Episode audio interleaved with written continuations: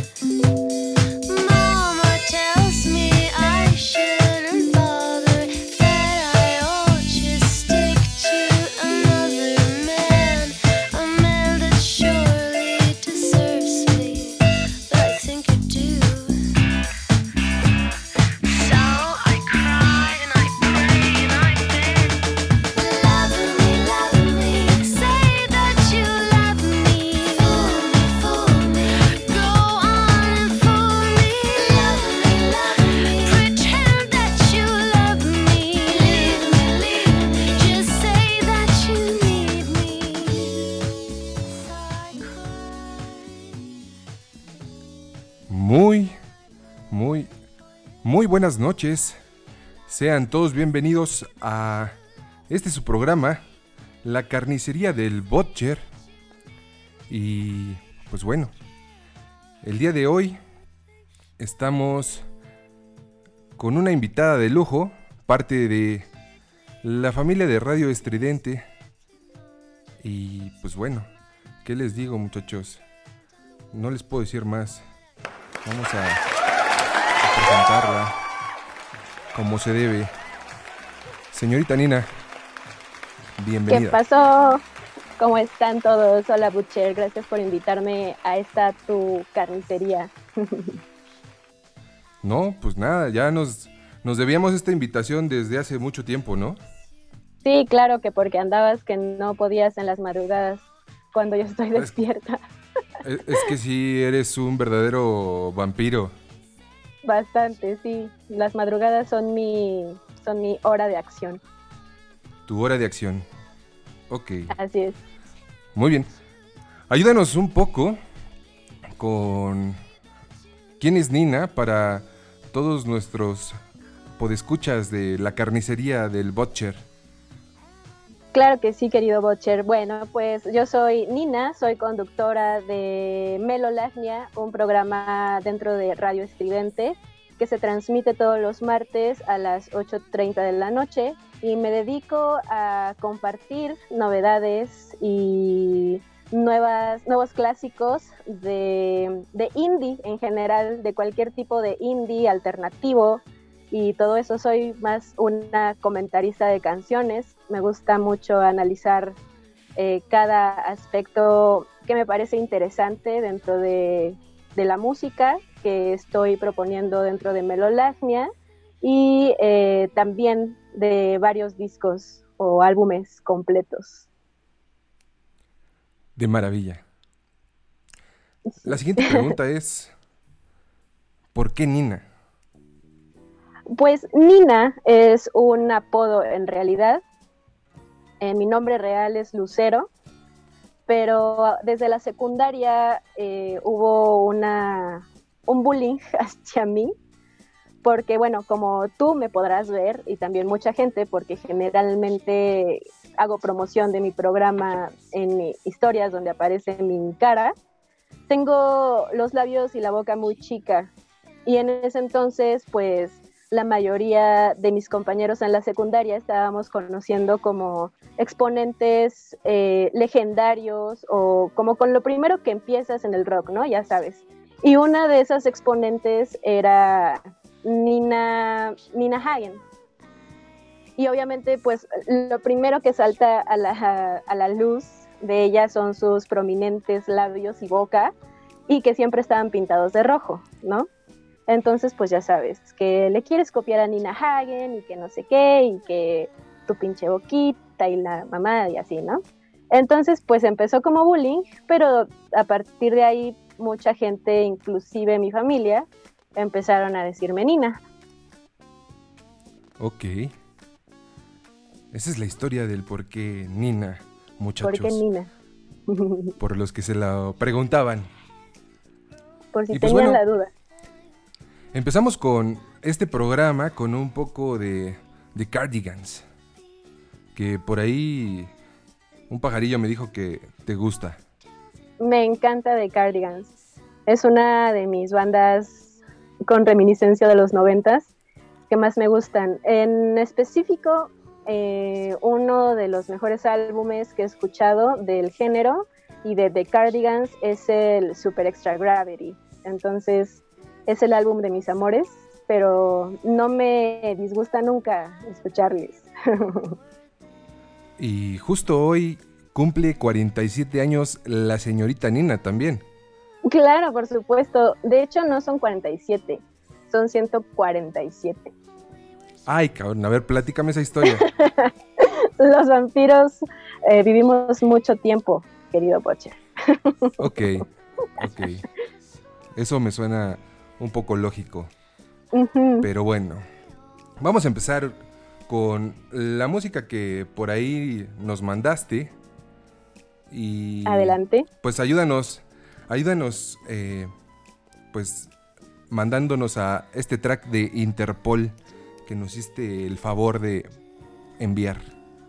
El track de Interpol que mandé, que no recuerdo cuál es, Butcher. Mamut. ah, Mamut. Sí, también viene de uno de mis álbumes favoritos de, de Interpol, que es el Our Love to Admire. Y Mamut no es de mis canciones favoritas, pero no les voy a poner eh, mis canciones melancólicas aquí. Creo que está chido un poquito más de, de punch. Entonces, vámonos con Mammoth de Interpol. Pues vámonos con esto. Espero les guste, muchachos. Regresamos a la carnicería del Butcher. En vivo y en directo para todo el mundo mundial.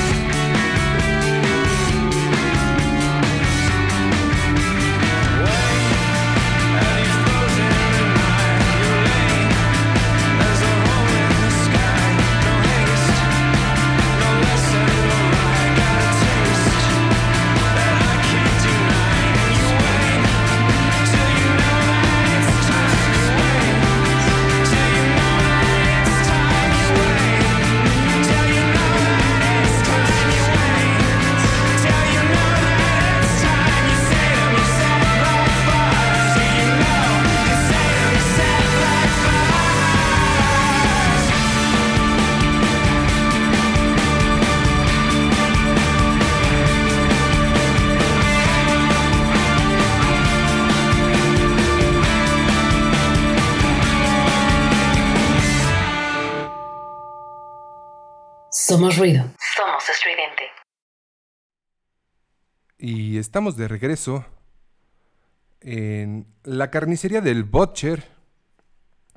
Y pues bueno, así es esto. Señorita Nina, Dígame, señor Butcher. pues nada. Queremos saber, y todos tienen esa intriga de cuál ha sido su oso más fuerte en una cita romántica. Mi oso más fuerte en una cita romántica. Bueno, la verdad es que está muy leve porque generalmente no tengo citas románticas, así como que eh, salir con chicos específicamente que vamos a cenar y cosas de esas, no. Lo que sí pasó una vez es que tuve una cita, la, una de las únicas citas que, que tuve en mi vida o que he tenido en mi vida con un compañero de la universidad. Y pues yo estaba muy nerviosa, suelo ponerme muy nerviosa y creo que ah, tal vez no lo demuestro tanto, suelo expresarlo, pero el que lo expresa más es mi cuerpo. Y pues el chico muy lindamente me tomó de la mano, íbamos caminando, pero mi mano venía derritiéndose, venía sudando muchísimo. Y yo así de, no, güey, no lo sueltes porque entonces va a pensar que te da asco algo así. Entonces, ah, pasó muchísimo tiempo, o sea, mi mano literal estaba toda llena de sudor y el tipo era muy lindo y nunca me dijo nada. Pero bueno, ya llegó un momento en el que era insostenible el pedo, estaba goteando, no es cierto, pero sí era muy, era un exceso de sudor. Y, y le dije, espérame tantito, me voy a secar la mano. Y él, ay, sí, no te preocupes. Y también, obviamente, él también estaba mojadísimo de mi pinche sudor, ¿no? Y pues nada, o sea, no, no, no le tomé la mano por tiempos muy prolongados a partir de ahí, pero sí fue la última vez que salió conmigo. ¿De plano? De plano, sí. ¿Pero se lo achacas al sudor? No lo sé, creo que en parte sí, porque, bueno, es desagradable la hipersudoración, sobre todo por nervios, pero mm, tampoco éramos como tan, tan compatibles como creíamos que íbamos a hacer. Ah, ok, entonces estás ok con, con, la, con el resultado de esa cita también. Sí, o sea, me vale un, me da un poco igual, me vale un poco verga. ok, sí, eso está claro. Entonces, muchachón, adiós. Adiós. Sí, bueno, aunque él, él fue el que no me volvió a invitar, ¿no? Yo estaba como, pues si me invita a salir otra vez no pasa nada. Está cool, pero ya no pasó. Ok. Muy bien. Bueno, para hacer más interactivo este tema, porque eh, los últimos programas ha sido súper complicado el poder interactuar con los escuchas. Eh, el día de hoy tenemos eh, un WhatsApp disponible para que puedan mandar sus saludos, preguntas hacia la señorita Nina y sus peticiones.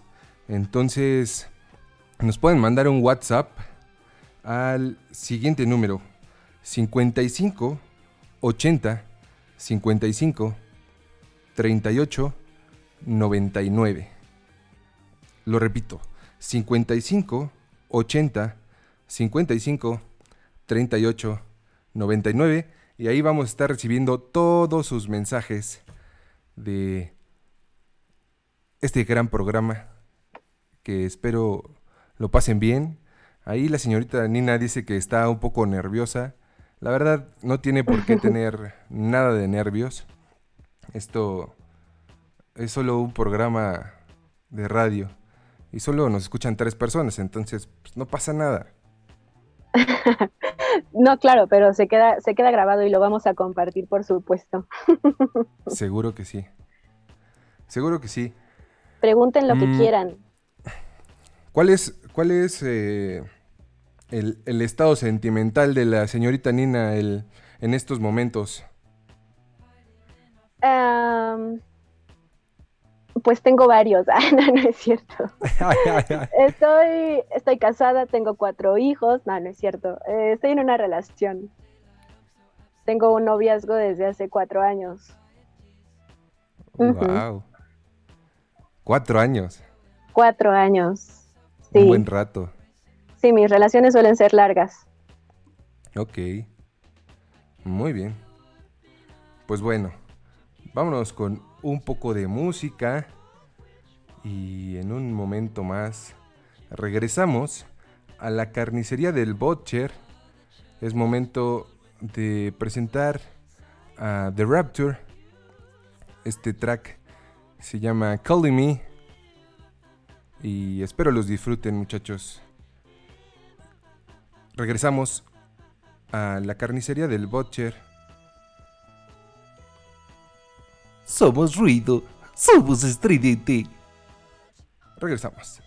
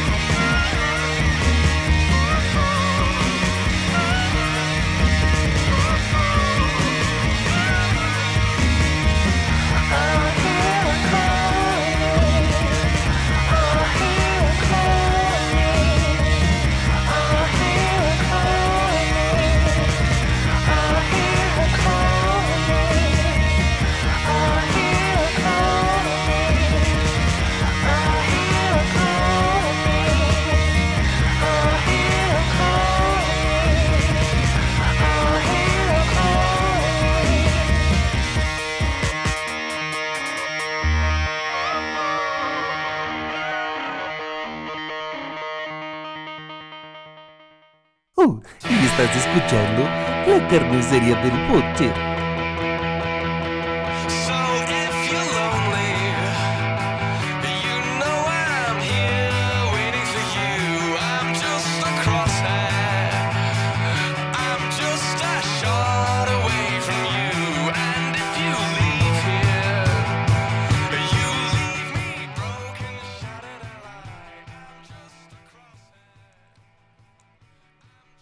Estamos en Radio Estridente, la carnicería del Butcher, con la señorita Nina.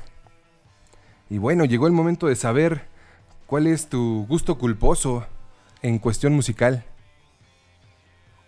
Eh, mi gusto culposo. Bueno, realmente eh, también la semana pasada que estaba escuchando a Charles que, que ya también le está entrando un poco al reggaetón, ya no me va a dar tanto miedo.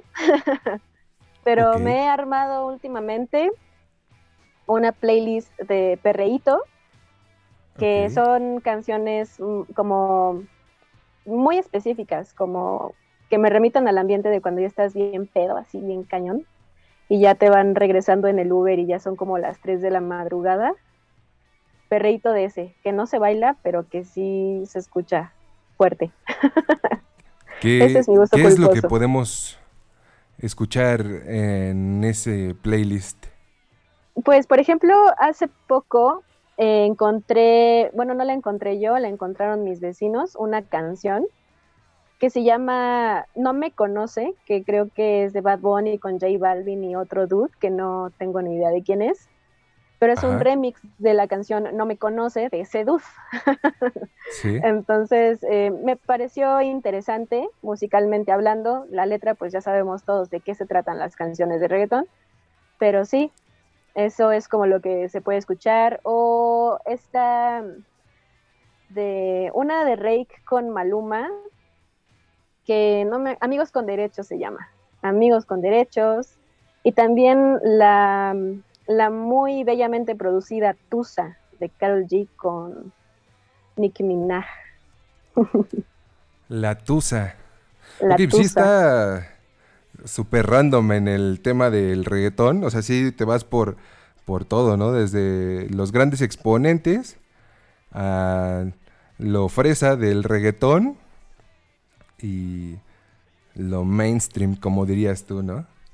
Sí, claro, es que, como te digo, son canciones eh, que tienen algo en común musicalmente y que podrían ser musicalmente cualquier otra canción que no fuera de reggaetón, pero que son reggaetón desafortunadamente.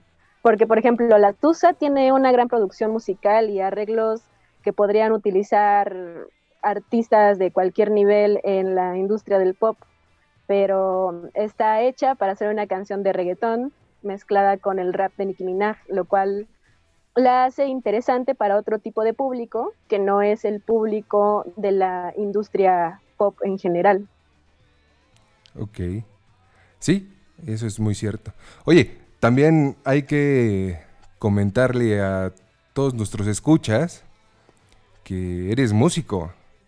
Así es, soy pianista. Entonces, sabe de música y sabe lo que habla, muchachos. Entonces, por ahí, ojo a los clavos de Cristo que se siguen negando al reggaetón. Este, aunque ya cuando están bien pedos, eh, Ya lo ponen. se avientan su reggaetón. El Mayor Tom perrea hasta el suelo.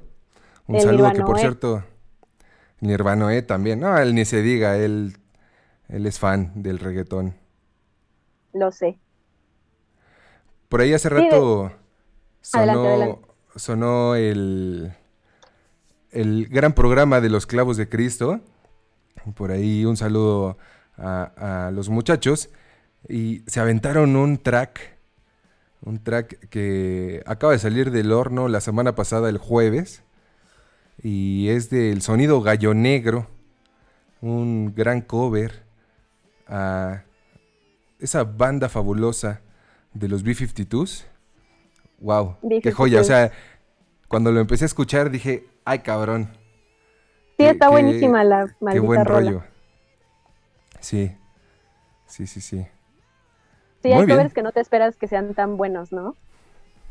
Sí, no, hay covers que te sorprenden y hay unos que también son de lástima, ¿no? Que dices, Sí, "Güey, terribles. ¿Cómo lo sacaron? ¿Cómo lo sacaron? Sí. Oye, y, y eres músico y das clases. Así es, doy clases de piano. Doy clases los jueves, no cobro mucho. Ok. Ahí, ¿en dónde te pueden encontrar para pedir sus clases? Ah, pues en cualquiera de las redes sociales que tengo pueden encontrarme en mi perfil personal de Nina Lo-Fi pueden encontrarme en la página de Melancólica Nina, en Facebook, también en Instagram como arroba la sonrisa secreta, que es el personal, y el del podcast, que es arroba melolagnia podcast. Ahí mándenme un inbox y doy clases en línea también. Y están realmente baratas.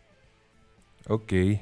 Pues ya escucharon muchachos, para todos aquellos que quieran aprender a tocar el piano, es un buen momento y qué mejor que de la mano de la señorita Nina, que bueno, Así hablando de un poco de música, un poco de piano y un poco de reggaetón y covers, nos vamos a ir a algo terrible, que es para destrozar oídos, pero debo reconocer que soy un fan.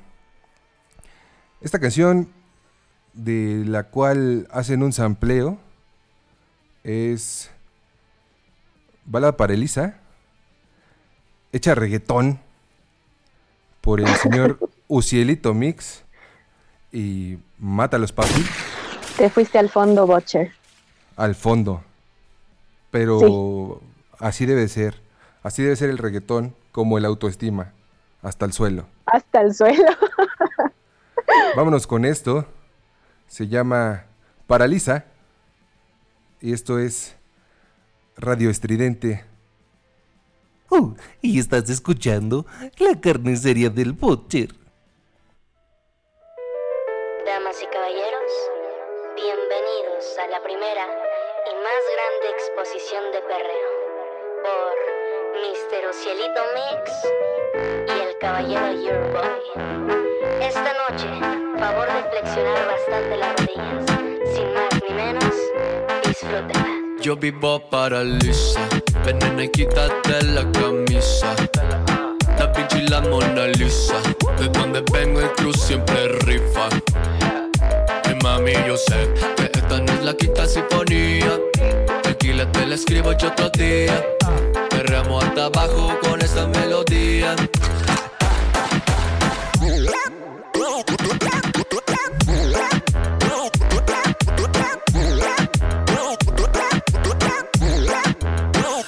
Te gusta que te soben en el perreo, me dicen Beethoven. Cuando yo le meto a esto, hago que todas se joroben. Tomen, tenemos el arte como Picasso. Háganle una escultura cuando mueve ese culazo. Uy, si me caso, dame un algazo. Yo vivo paraliza viéndome perrear la paso.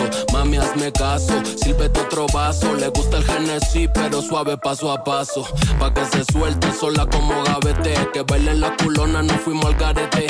Encendemos el party, no te gusta, vete. Yo quiero ponerme tus piernas como de arete. Yo vivo paraliza, ven nena y quítate la camisa. Da Vinci y la Mona Lisa, de donde vengo el cruz siempre rifa. Y mami, yo sé que esta no es la quinta sinfonía.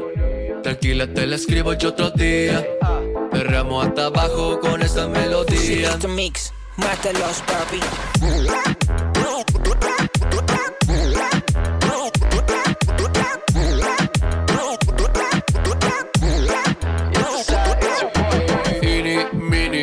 Te traigo este perreo de Monterrey, Nuevo León. Y cabrón, aquí puro vacilón, locochón Sácate unas decatonas que me voy pa' Santi York Cuando suena este cumbión, un silito y boy Paraliza pa' la gente, pero ahora en reggaetón. Se escucha más malón que pasó Desde el norte para el mundo les dedico esta canción. Y si te gusta el trap, pues vente pa' acá, morrita. Cuando mueves ese booty el calor no se me quita. Pásame la agüita mí me pone loco con esa cintura. I got all the pesos, I get all the besos. No te creas mami, yo no soy de esos. Yo no vivo en excesos Fumo marihuana, mamo culo y todo el cielo. Yo vivo nena y quítate la camisa. Da Vinci y la Mona Lisa De donde vengo el cruz siempre rifa. Y mami, yo sé que esta no es la quinta sinfonía. Tranquila, te la escribo yo otro día. Perreamos hasta abajo con esta melodía. Oye, es el agua nomás. Candela Music, Worldwide. cielito mix, matándolos como siempre. Surdo Gang. Ya te lo sabes. Puro Pedrino mestizo, carnal. Despame. Sígueme en TikTok, Rosa. Somos ruido. Somos estridente.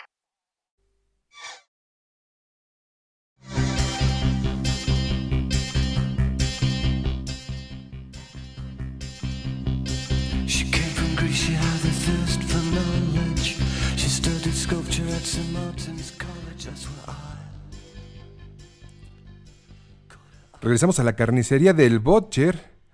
Después de esa aberración musical del señor Ucielito Mix con Paraliza. Sí me fui muy feo, ¿verdad? Discúlpame. Súper. no, pero está, está cool. Ya sabes, el reggaetón, como dices, hasta el suelo. Hasta el como suelo. nuestra suerte, nuestra autoestima, nuestras sé. vidas.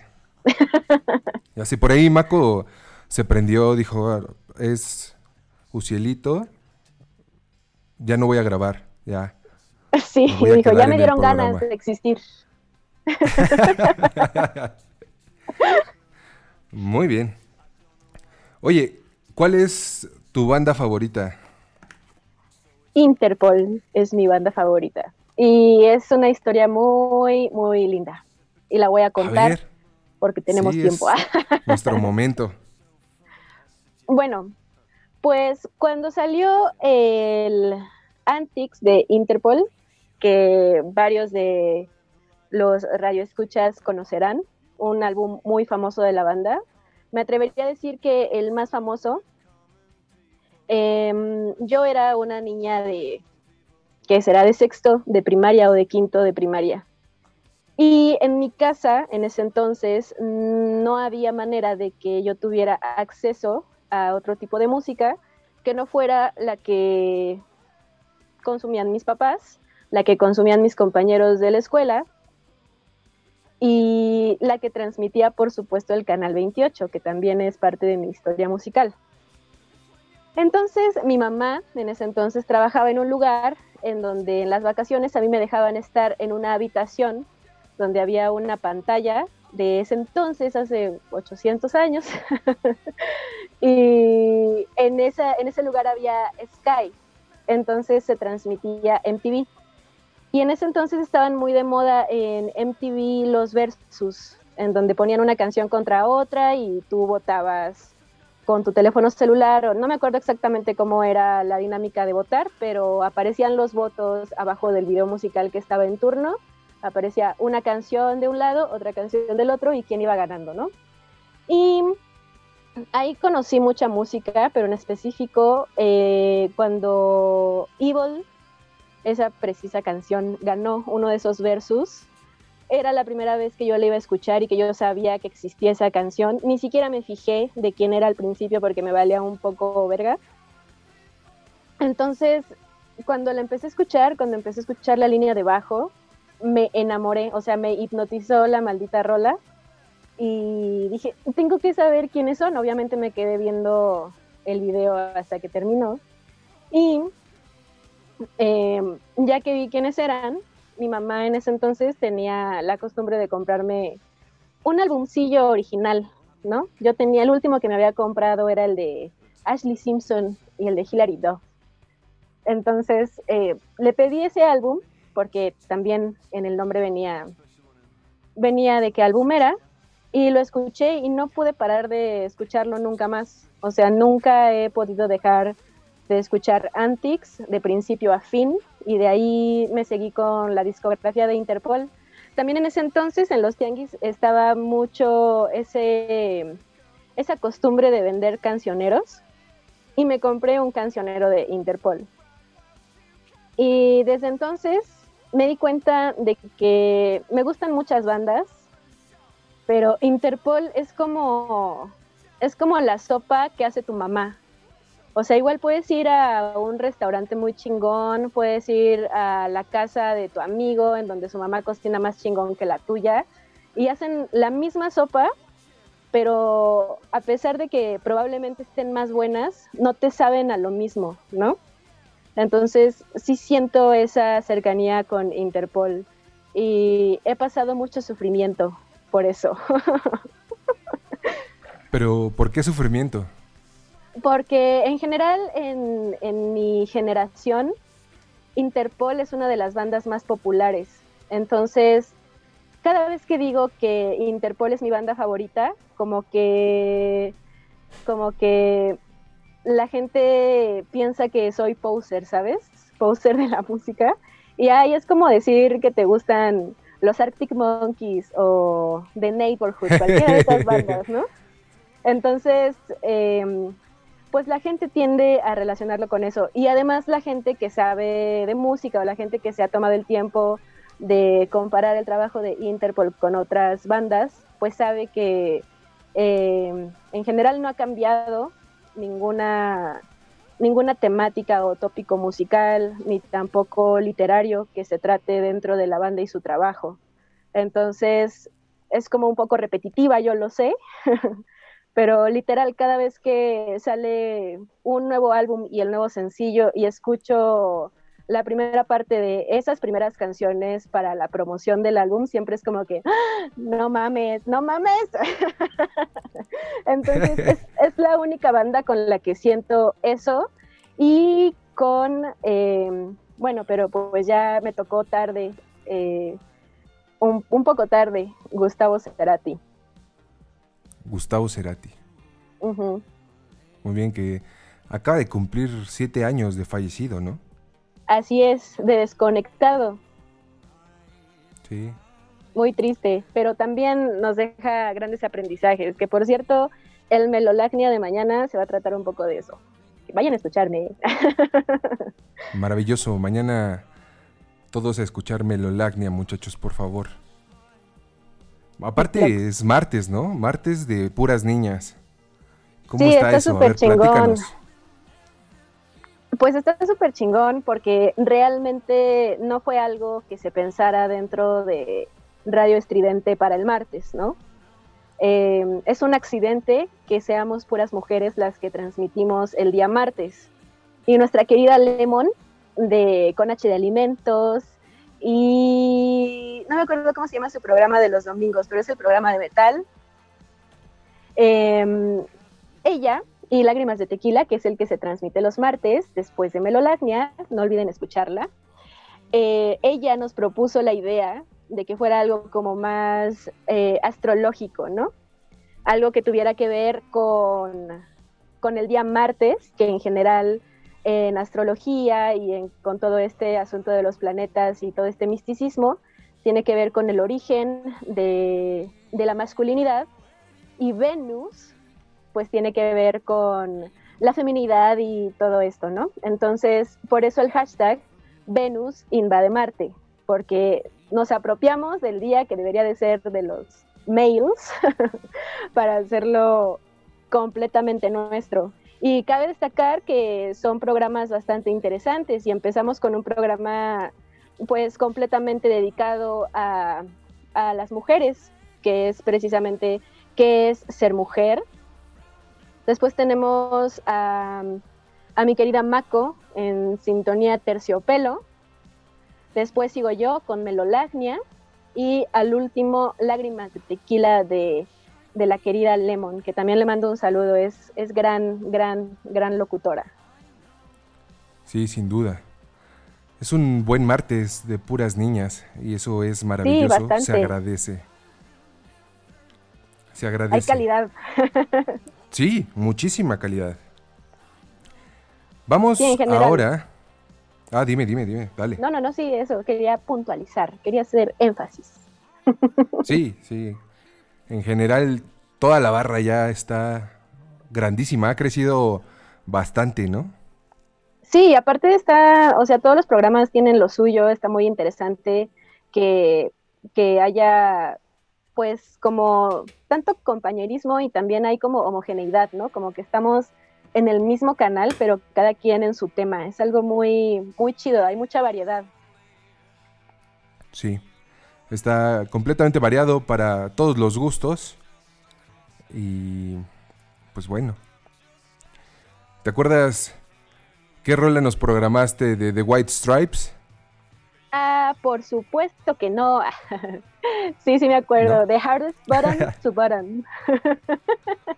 Es correcto. El pinche botón más difícil de abrochar, chingada madre. Ese.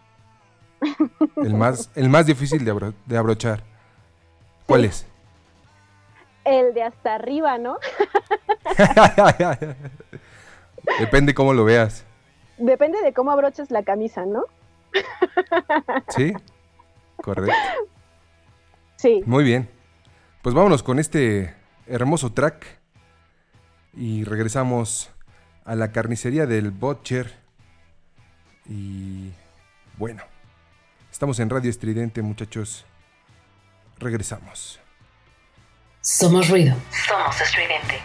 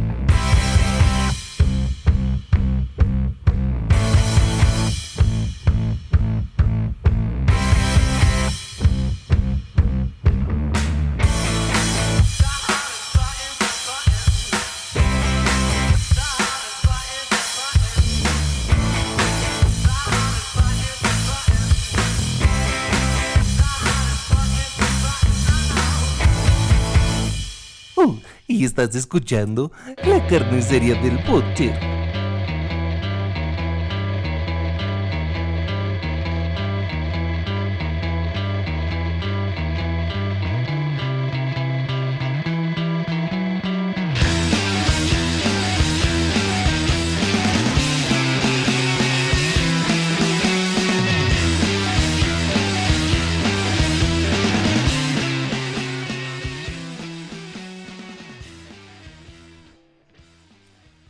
Estamos de regreso en Radio Estridente. Eh, estamos con la señorita Nina y estamos arrancando fresas porque estamos calentando motores, pero ya poco a poco va a agarrar forma este programa, muchachos. No se preocupen, todo bien, todo en orden. Y más porque llegó el momento de decirnos así, de una manera, digámoslo, celestial. Mm, básicamente, queremos preguntar.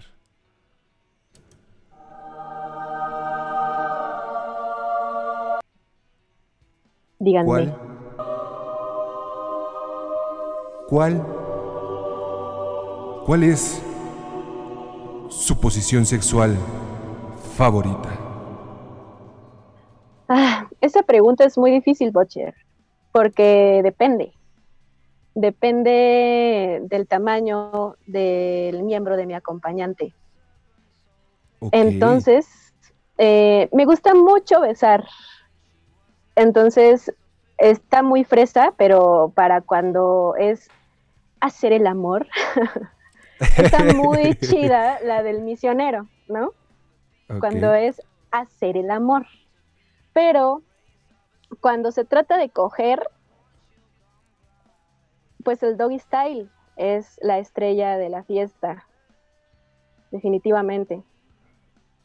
Y depende también de a qué estés jugando, con qué estés jugando y todo eso.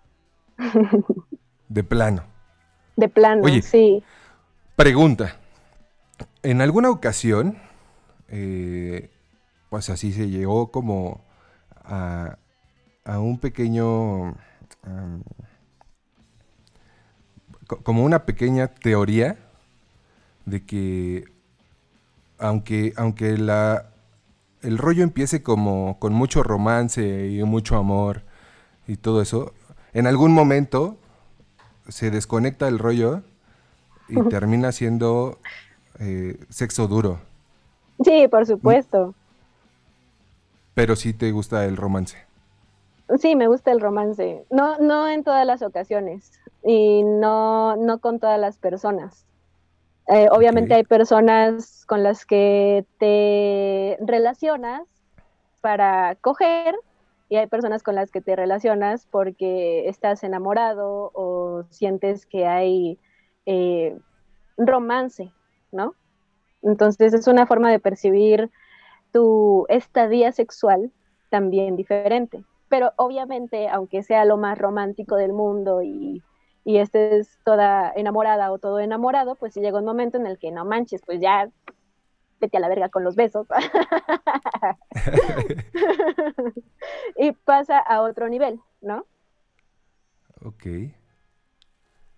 Y, por ejemplo, en, alguna ocasión has tenido así un, un, un pequeño problema, inconveniente, algo chusco que te haya pasado en, a la hora de echar patadas. muchísimas cosas, pero obviamente está desde la típica que eh, o te pegas tú en la cabeza o se pega el güey en la cabeza, y así no mames, se acabó esto. y, también eh, me ha tocado que obviamente yo creo que a todas y no, no es, no, no quiero ser como hacer body shaming de los chicos que tienen eh, un miembro sexual pequeño, pero una vez sí me pasó que pues prácticamente no tenía. Entonces fue así como que yo, yo normal, yo como si lo tuviera del tamaño de la esta bandera, ¿no? Pero sí, porque tampoco hay que ser poco amables, ¿no? Pero sí, o sea, sí es como hay, hay que saber cómo reaccionar en ciertos momentos. Y también me ha pasado que se me cae el tipo y así de, no, te, te ayudo. De O- plano. y- sí, sí, de plano. O sea, literal, al, al decir se me cae el tipo, es que se cayó de la cama. Entonces, De plano, pues, así, se cayó. Pues, ¿qué estaban haciendo? Pues imagínate.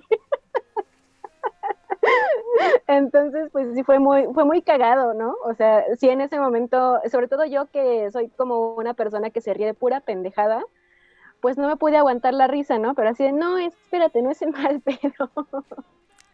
y también me ha pasado la, la, la típica que, eh, pues no hay reacción por parte de el amigo. Y pues no me molesta, por supuesto que no, pero siento que esas personas se sienten mal por no poder concretar el acto sexual. Ok. Entonces, no sé, ustedes lo sabrán mejor que, que yo, seguramente. Ok. Eh, en algún momento salió la plática ahí en el grupo de la familia estridente. Y justo salió porque para el, pro- el programa de Así de Sample, la señorita Mako pidió ese hermoso track de Short Dick Man. Y bueno, ahí salieron varios comentarios.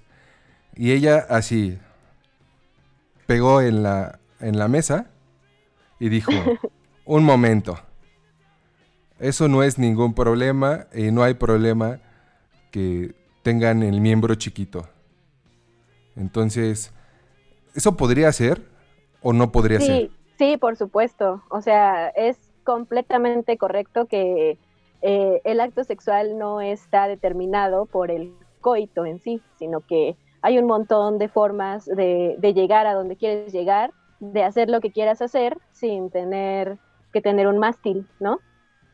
De hecho, a veces, a veces resulta contraproducente que tengan un mástil porque no saben hacer otra cosa más que usar el mástil y pues es como que, güey, qué aburrido, no mames. O sea, estás tratando de decir que el... em, ¿Cómo podríamos llamar? La, la productividad en el acto o el cómo se desempeña un hombre en el acto es inversamente proporcional al tamaño de su miembro.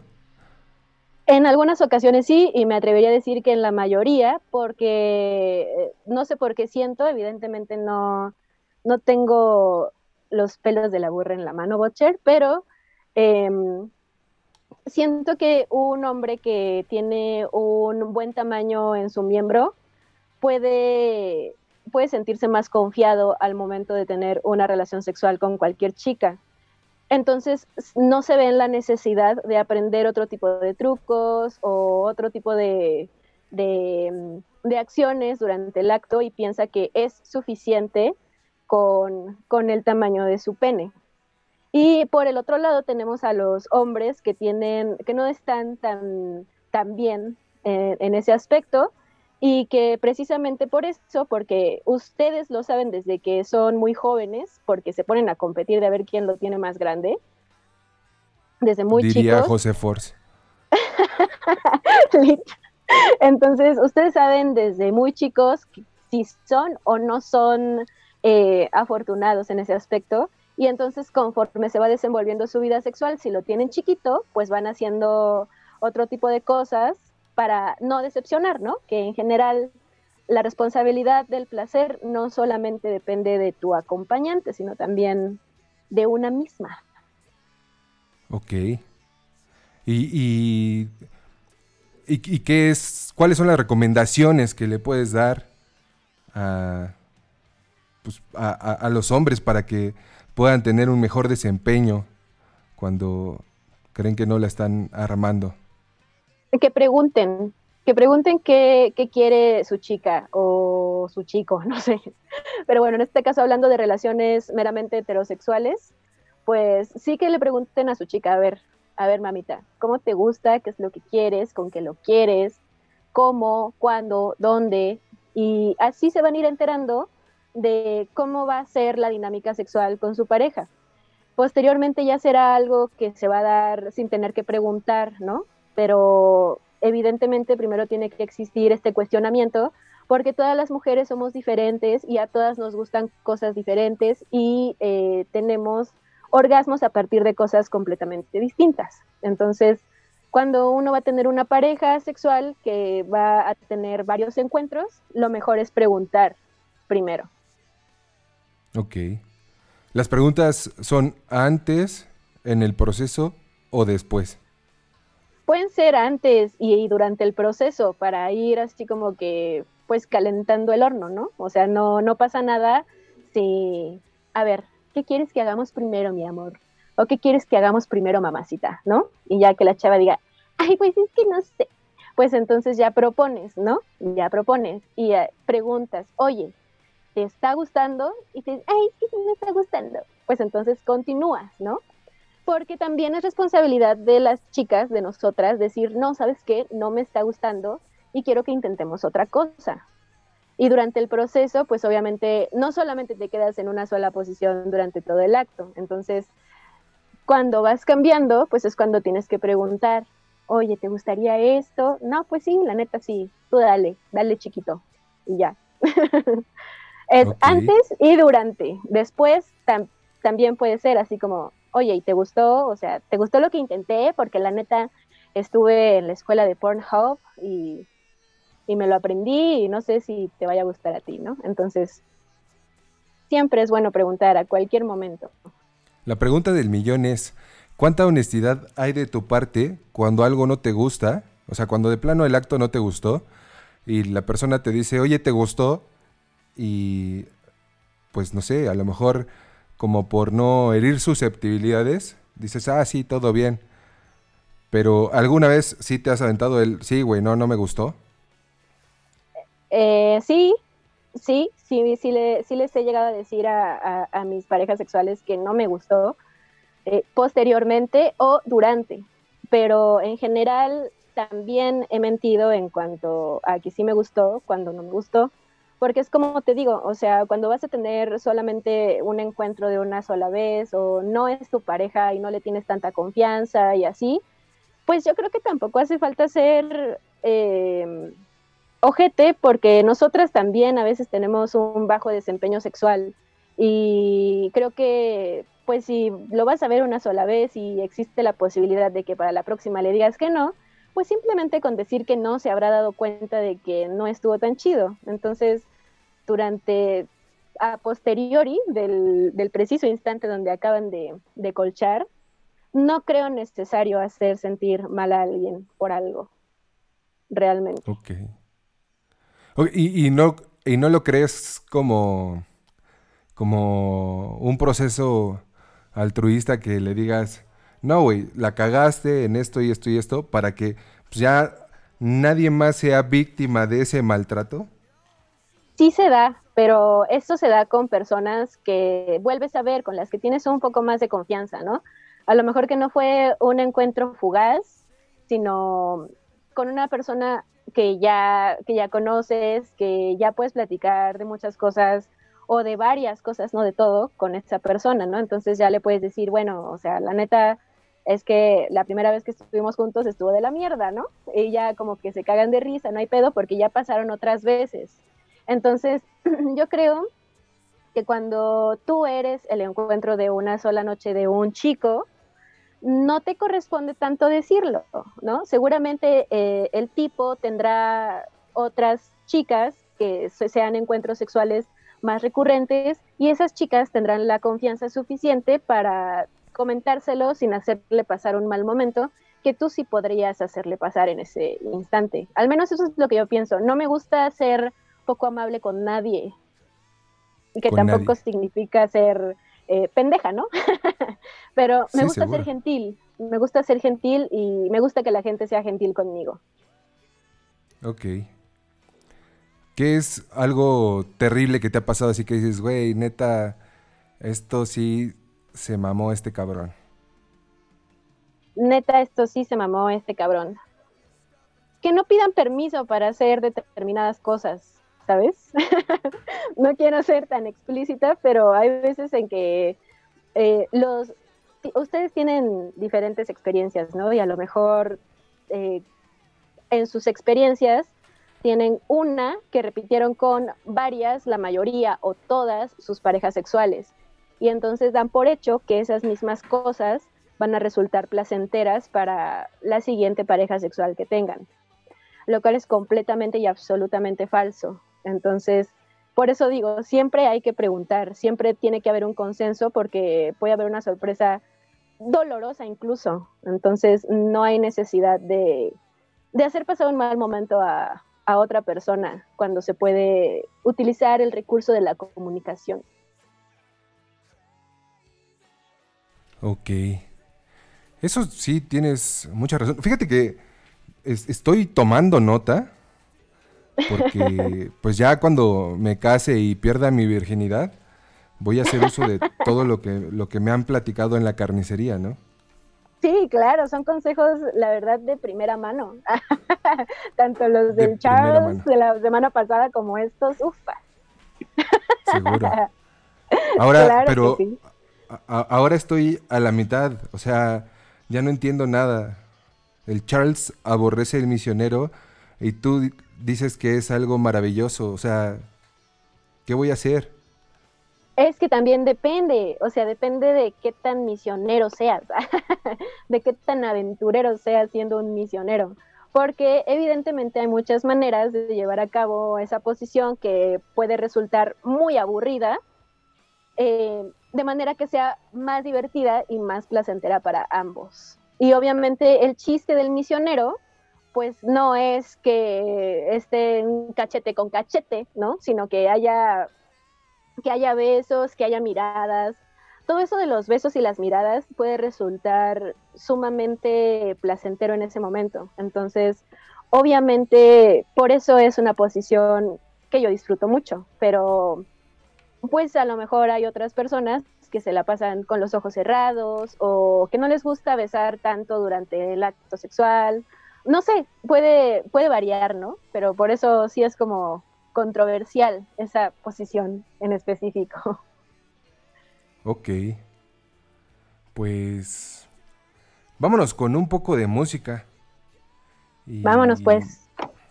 No sé, ayúdame a presentar el track de Hives que nos dejaste por ahí. Ay, sí, ese track es maravilloso, es de mis canciones favoritas de los Hives. Sé que es una canción muy popular de los Hives, pero es la canción que me vuelve loca. Así literal, me vuelve loca y estúpida. Una vez en un Corona Capital, si me permites contar la anécdota, querido Boche, Adelante, es- por se- favor. Se, estaban presentando precisamente los Hives. y nosotros, mi, mi grupo de amigos y yo, y mi novio de ese entonces, estábamos Pero espérate, comprando. sin llorar. Ajá, sin llorar. Ah, lo de mi novio, no mames, que voy a andar llorando por ese cabrón y con la verga. No es cierto. Eso, chinga. Pero sí, XD. No, aparte fue lo peor del mundo y ahorita vas a ver por qué. O sea, lo, lo, te vas a dar cuenta por qué digo eso de esa eh, persona que estuvo en mi vida. La cosa fue que estábamos compra- comprando cerveza y pues los Hives estaban como a un escenario, estábamos frente a un escenario, pero no era en ese en donde se iban a presentar. Entonces dijimos, sí nos da tiempo de comprar una chela antes de que empiecen los Hives, pero pues nos tardamos porque había un chingo de gente, ya tú sabes cómo se ponen los festivales. Y obviamente ya terminamos de comprar y todo, y saliendo de la fila y saliendo de, de toda la, la people que estaba ahí saliendo de las chelas, eh, que escucho precisamente el bajo de esta canción, los primeros tres, las primeras pinches tres notas del bajo, y que me echo a correr y que me valió verga el mundo. y me fui a parar, o sea, dejé a mis amigos, dejé a mi novio, yo dije, a mí me vale verga, yo quiero ir a ver a los Hives. y me fui a correr para escuchar Walk, Idiot Walk, así casi me aviento la chela encima, casi me arranco los cabellos, todo, todo, todo lo que te puedas imaginar. Yo estaba histérica escuchando Walk, Idiot Walk. Y llegó ese cabrón con su jetota y yo decía, no te pases de verga, güey, estamos en un pinche festival, no puedes entender que soy una niña fangirl de los Hives. y no, o sea, casi me termina por eso, no me terminó desafortunadamente en ese momento, pero provocó, provocó que no disfrutara todo lo demás de los highs porque estaba de nena berrinchuda. Entonces, lo odio por eso, lo odio. Pero a ver, ¿su berrinche era porque lo dejaste según él? Ajá. No, no, lo que tenía que haber hecho era correr tras de ti. Así es. Maldita sea. Pero así pasa cuando no es la persona indicada. Red flags. Pero bueno, vámonos con esta pinche rolotota. Vámonos con esta rola y regresamos a Radio Estridente. Oh, y estás escuchando la carnicería del Butcher.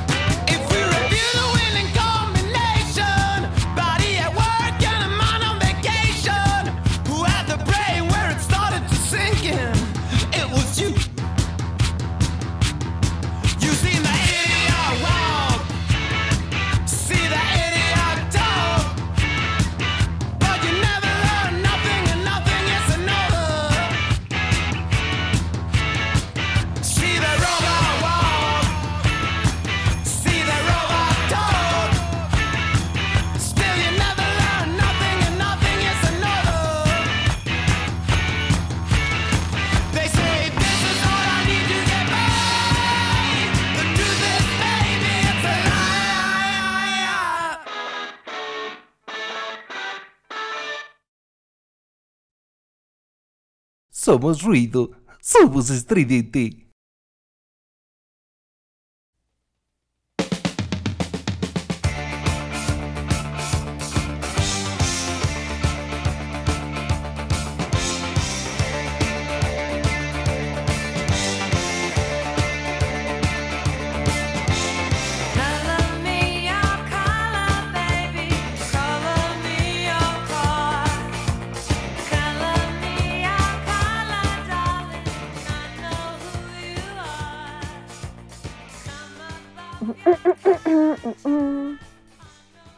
Estamos de vuelta en la carnicería del Butcher.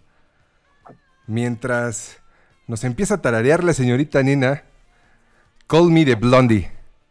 color me your color, baby. Color me your car. Muy bien. Y hay muchos mensajitos, ¿eh?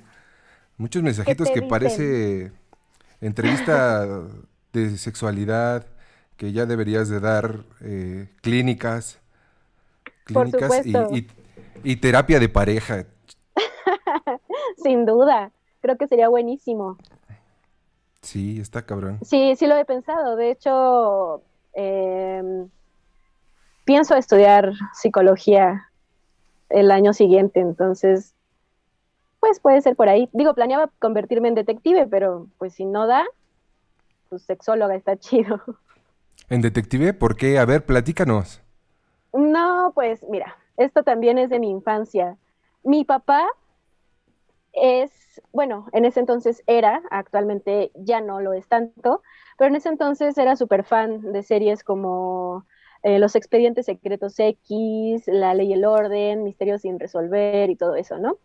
Entonces, y pues yo crecí muy familiarizada con esas series y la verdad es que me generaban una fascinación increíble. No las entendía por completo, pero siempre me gustó mucho el, el papel de la detective Scully, de, de la detective Benson en La Ley y el Orden, Unidad de Víctimas Especiales. Y siempre me han gustado mucho los programas como del tipo Discovery ID. Entonces, me, he aventado todas las temporadas de La Ley y el Orden, por supuesto, en CSI, todo eso me encanta, me super genera amor a la vida. Y uno de mis sueños cuando era eh, adolescente era convertirme en la detective Benson de Unidad de Víctimas Especiales. Me parecía una mujer increíble, estaba yo enamoradísima de Mariska Hargitay, era mi top, ¿no? Más allá de China, que creo que también estaban transmitiendo más o menos al mismo, al mismo tiempo en el Canal 4, no sé si te acordarás tú, que estaban todas esas series de policías y creo que también estaba el auto increíble, no sé. Pero la cosa es que también se transmitía China y se transmitía. ¿Cuál era el novio de.? ¿Era Hércules? Bueno, el güey que hicieron un programa juntos con China y la nalga de China. Entonces, eh, pues yo la neta siempre quise ser eso, ¿no? Y ahora, pues ahora no lo veo tan, tan lejano. Creo que se puede. ya sabes, en ese intento de hacer realidad tus, tus sueños, hacerlos como un plan B, pues yo creo que no Ajá. estaría tan mal, ¿no? Ok, no, no, pues lo debes de hacer y si es lo que quieres, si es lo que sueñas, es lo que te da felicidad, dale. Si necesitas reggaetón, dale. Dale. Como los animales. Literal. Muy bien, Así y es, entonces puede ser eso o puede ser psicología. Así es. Realmente creo que la psicología es la que te lleva a, a una, a una profesión así, ¿no? Creo que es la, es la primera herramienta. También me gusta mucho los psicólogos forenses que hacen entrevistas a estos em, asesinos seriales o criminales muy importantes. También me parecería muy interesante dedicarme a eso. Aunque, bueno, obviamente mi plan A pues es dedicarme a la música, ¿no? Pero pues, pues a ver si se puede. Lo que se pueda, se puede. Todos son mis sueños, entonces pues a ver cuál se hace realidad. Muy bien. Y hablando de la música y que le das duro, ¿qué onda? ¿Produces? ¿Tienes tracks? Así es. Sí. ¿Dónde los podemos escuchar? Todavía no lo subo porque tengo, tengo un miedo bien cabrón a que me vaya mal. Entonces, no me he atrevido a subir mis canciones, pero sí produzco, eh, mezclo, masterizo. Tengo un cover en YouTube que lo voy a compartir ahí en el grupo para que lo escuchen. Precisamente es un cover a la canción de Evil de Interpol que grabé muy muy someramente, pero me gustó mucho el resultado y pues de todo estoy aprendiendo, ¿no? Nunca dejo de componer, siempre estoy componiendo canciones, tengo un montón ya sabes, de archivos sin terminar en la compu, en el celular, un montón de ideas. También escribo yo mis propias letras, entonces, pues a ver qué se da. Planeo que más o menos, pues yo creo que al fin de año, para darme un plazo largo, subir algunas canciones a Spotify y pagar por la distribución. Ya sabes, más que nada lo que me ha detenido es como este pedo de que hay que tener una buena logística para, para darte a conocer, ¿no?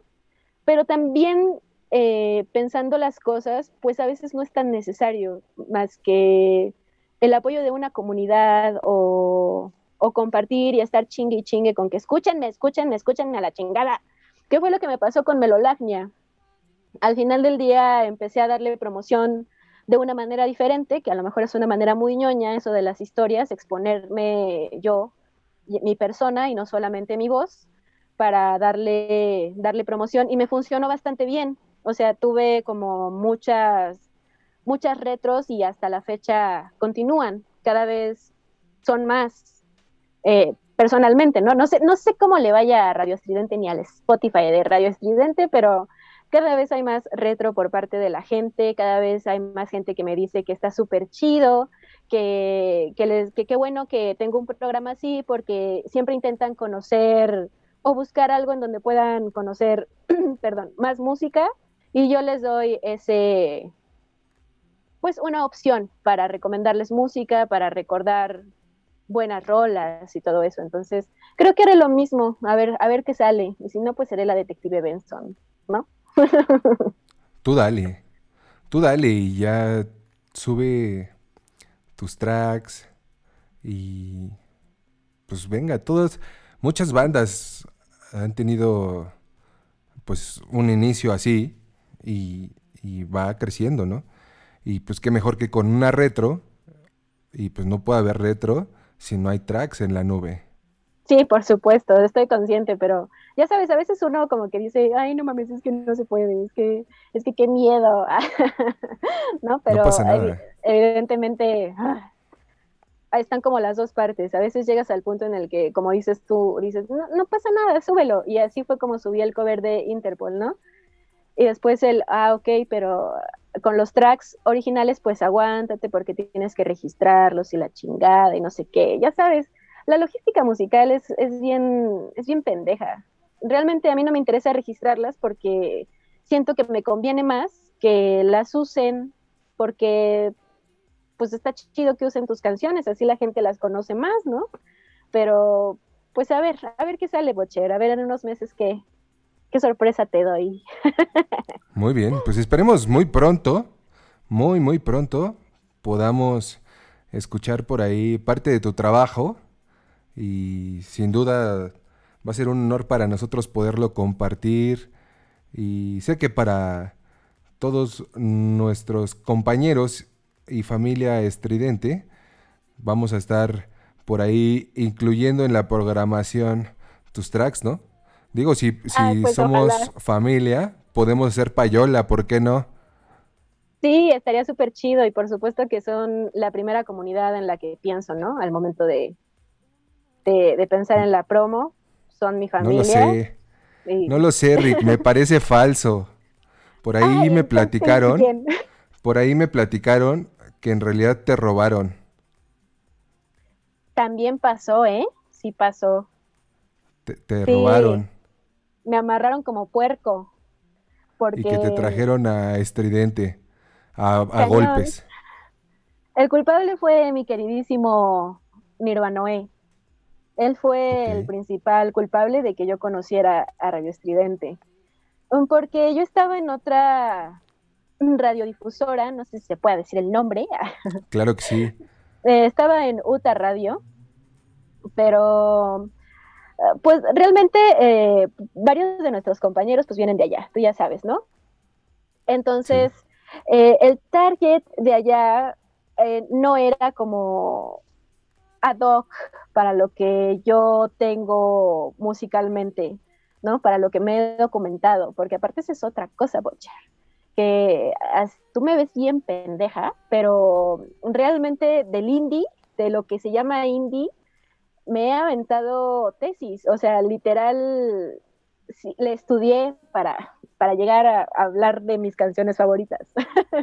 Entonces, todo ese conocimiento no le interesaba al público de Uta Radio, ¿sabes? Ellos están esperando escuchar otro tipo de canciones, otro tipo de música, otro tipo de personalidad. Mi personalidad es eh, muy, muy suave, es muy, no sé, diferente. No, no, no soy única y diferente, sino que soy como muy afable, muy, ya sabes. Y pues ellos esperaban así como que programas de metal y todo esto, ¿no? Y los únicos programas, programas que tenían de indie cuando yo entré era el mío y el del queridísimo Oliver Indy, que es eh, uno de mis amigos también bien chidos de la radio, que me ha dado muchos consejos para, para crecer y se lo agradezco mucho. Em, y pues en definitiva ninguno de los dos era como que así como que encajaba dentro de, de UTA Radio. Nunca fueron mala onda para nada. Siempre se nos, bueno, a mí siempre me trataron muy chidos, siempre hubo eh, buena onda hacia mí, me la pasé muy bien, pero no me sentía a gusto con la gente que me escuchaba porque les valía pito, ¿no? Y pues también había ciertas cosas en la administración de UTA que no me permitían continuar transmitiendo. Y le platicaba mucho también con Irvanoe, que también ha sido gran teacher en esto de la radio online. Platicaba con Irvanoe sobre esos temas y me decía, no, pues busca otras radios, ¿no? Y él así de radio, Estridente Radio, porque en ese momento se llamaba Estridente Radio. Entonces me decía, no, pues mira, está esta, no sé, cómo veas. Y yo así de, no, pues lo voy a pensar, ¿no? y me fui a, a, a entrevistas a otras radios y pues no es por ser mamona yo, pero me parecían muy mamones allá en otras, entonces dije, no, sáquense a la chingada, ¿no? Sí, lo que, de lo que se trata es de estar cómodo, de hacer lo que te gusta, en un ambiente que te guste, con gente que te gusta. Entonces, pues dije, Ingesu, le voy a entrar al, al pedo con el Nirvanoe, a ver qué, qué tranza. Él todavía seguía allá con los clavos y todo. Y pues fue cuando me comuniqué con mi queridísimo Charles. Y de ahí surgió, surgió el amor por Estridente Radio primero. Y me dijo, sí, cuando quieras empiezas, sí, no hay pedo, sí, lo que quieras, ajá, sí, sí. Yo dije, pues sí, sí. Y pues aquí estamos. No sé cuánto tiempo llevo transmitiendo aquí en Radio Estridente, pero la verdad es que me siento súper a gusto y muy feliz de estar, de, de, de ser como la segunda ola de Radio Estridente, porque creo que nada más tenía, cuando entré nada más estábamos Disidente y yo, y lo que quedaba de los podcasts de los chaparros que habló Charles la semana pasada, entonces pues era, era así como que, güey, pues igual y es una radio chiquita, igual y pues no tienes pues la promo que podrías tener con otras, ¿no? Entonces, pues ya entrale ya ni pedo. Y pero no, jamás me no, no reafirmaron esa idea loca que estaba en mi mente. Al contrario, todo ha ido creciendo y, y creo que todos estamos muy contentos aquí. ¿Verdad? Sí, todos estamos muy contentos. Oye, pero espérate. Aquí me acaba de llegar una pregunta anónima. A ver. ¿Qué tan cierto es que no hubo clic en Uta Radio, pero sí hubo clic con el Oliver? Mm, sí hubo clic con Oliver, pero mm, bueno, es que realmente eh, nos llevábamos muy bien. Éramos, y creo que lo seguimos siendo, súper amigos, porque hasta la fecha no dejamos de comunicarnos, pero creo que él empezó a sentir cosas bonitas por mí. Y siempre se lo agradecí mucho, pero pues no podía ser, Bocher. Ok, no podía ser. O sea, Butcher tenía novia, Oliver. Ah, no, bueno. O sea, Dios mío, No se puede. no se no se puede. puede, o sea, muchachos. No es que uno Una sea vez mamona, más. pero Dios mío. Qué mal.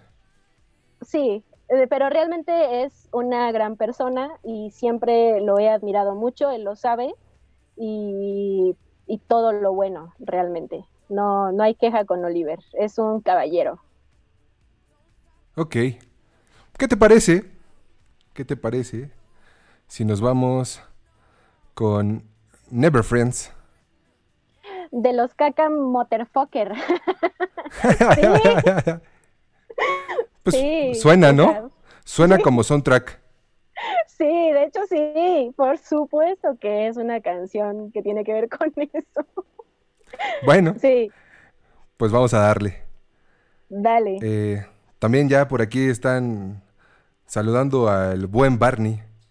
Ay, Entonces, sí, Barney, ya que salga esperemos. Barney. ha salido Barney. Somos. Vamos a escuchar esto. Es algo de la selección de la señorita Nina. Y bueno, ¿qué les digo, muchachos? Estamos en la carnicería del Butcher. En vivo y en directo para todo el mundo mundial.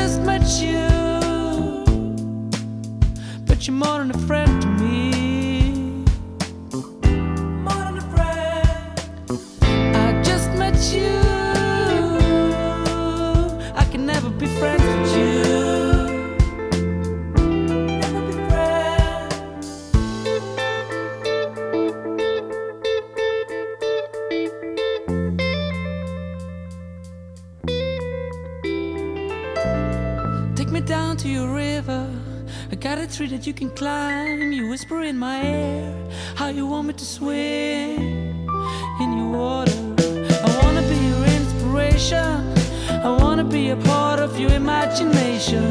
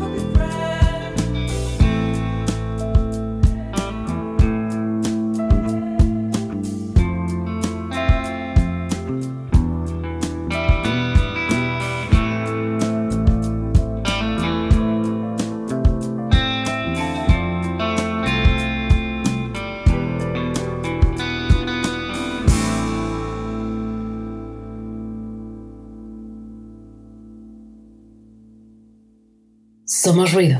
Somos estridente.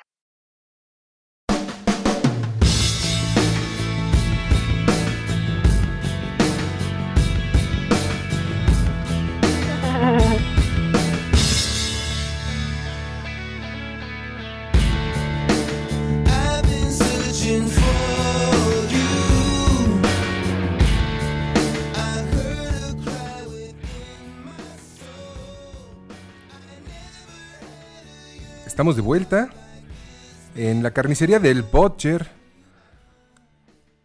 Sin duda, una muy buena charla, muy buena carnicería.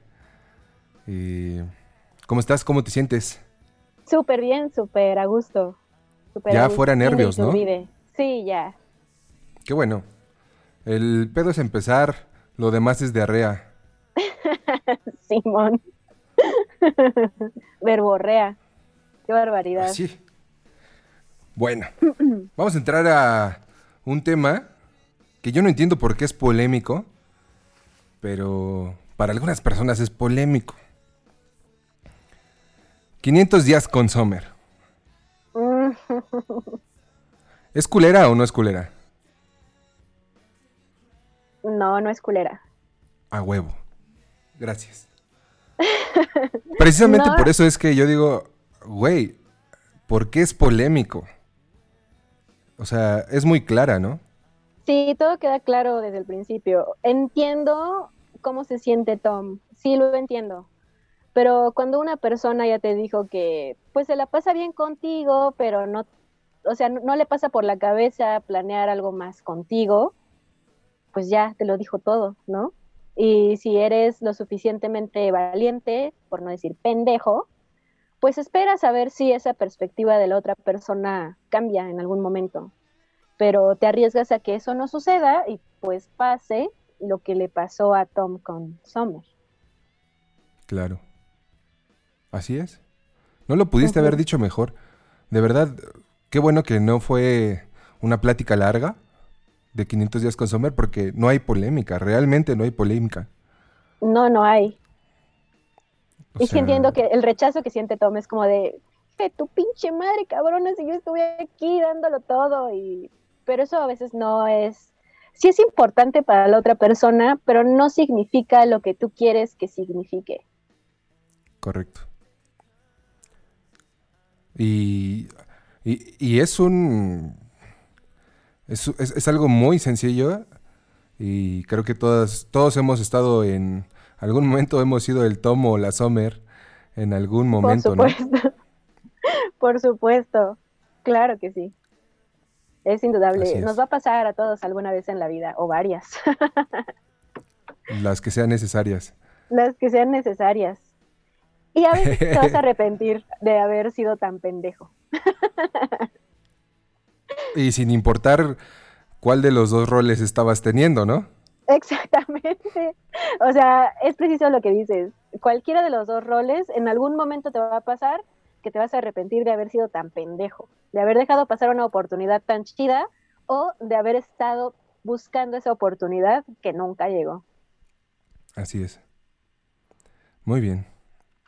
Vámonos a un tema diferente. Va.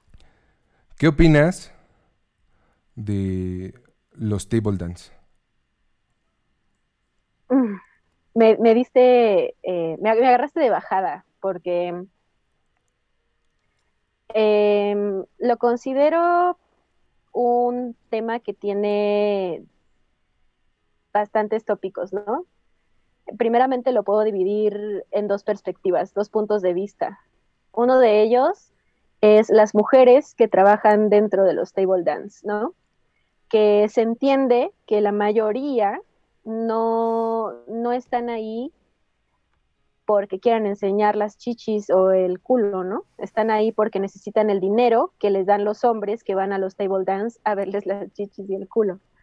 Y por otro lado, me parece que es un empleo, si se le puede llamar empleo, no por, no por parte de ellas, obviamente ellas están chambeando, ¿no? Ellas es su sustento y es su manera de, de vivir dentro del capitalismo, pero no, no creo que fuera o que sea un empleo que existiera si no hubiera demanda. Y esa demanda es una demanda egoísta para satisfacer deseos egoístas.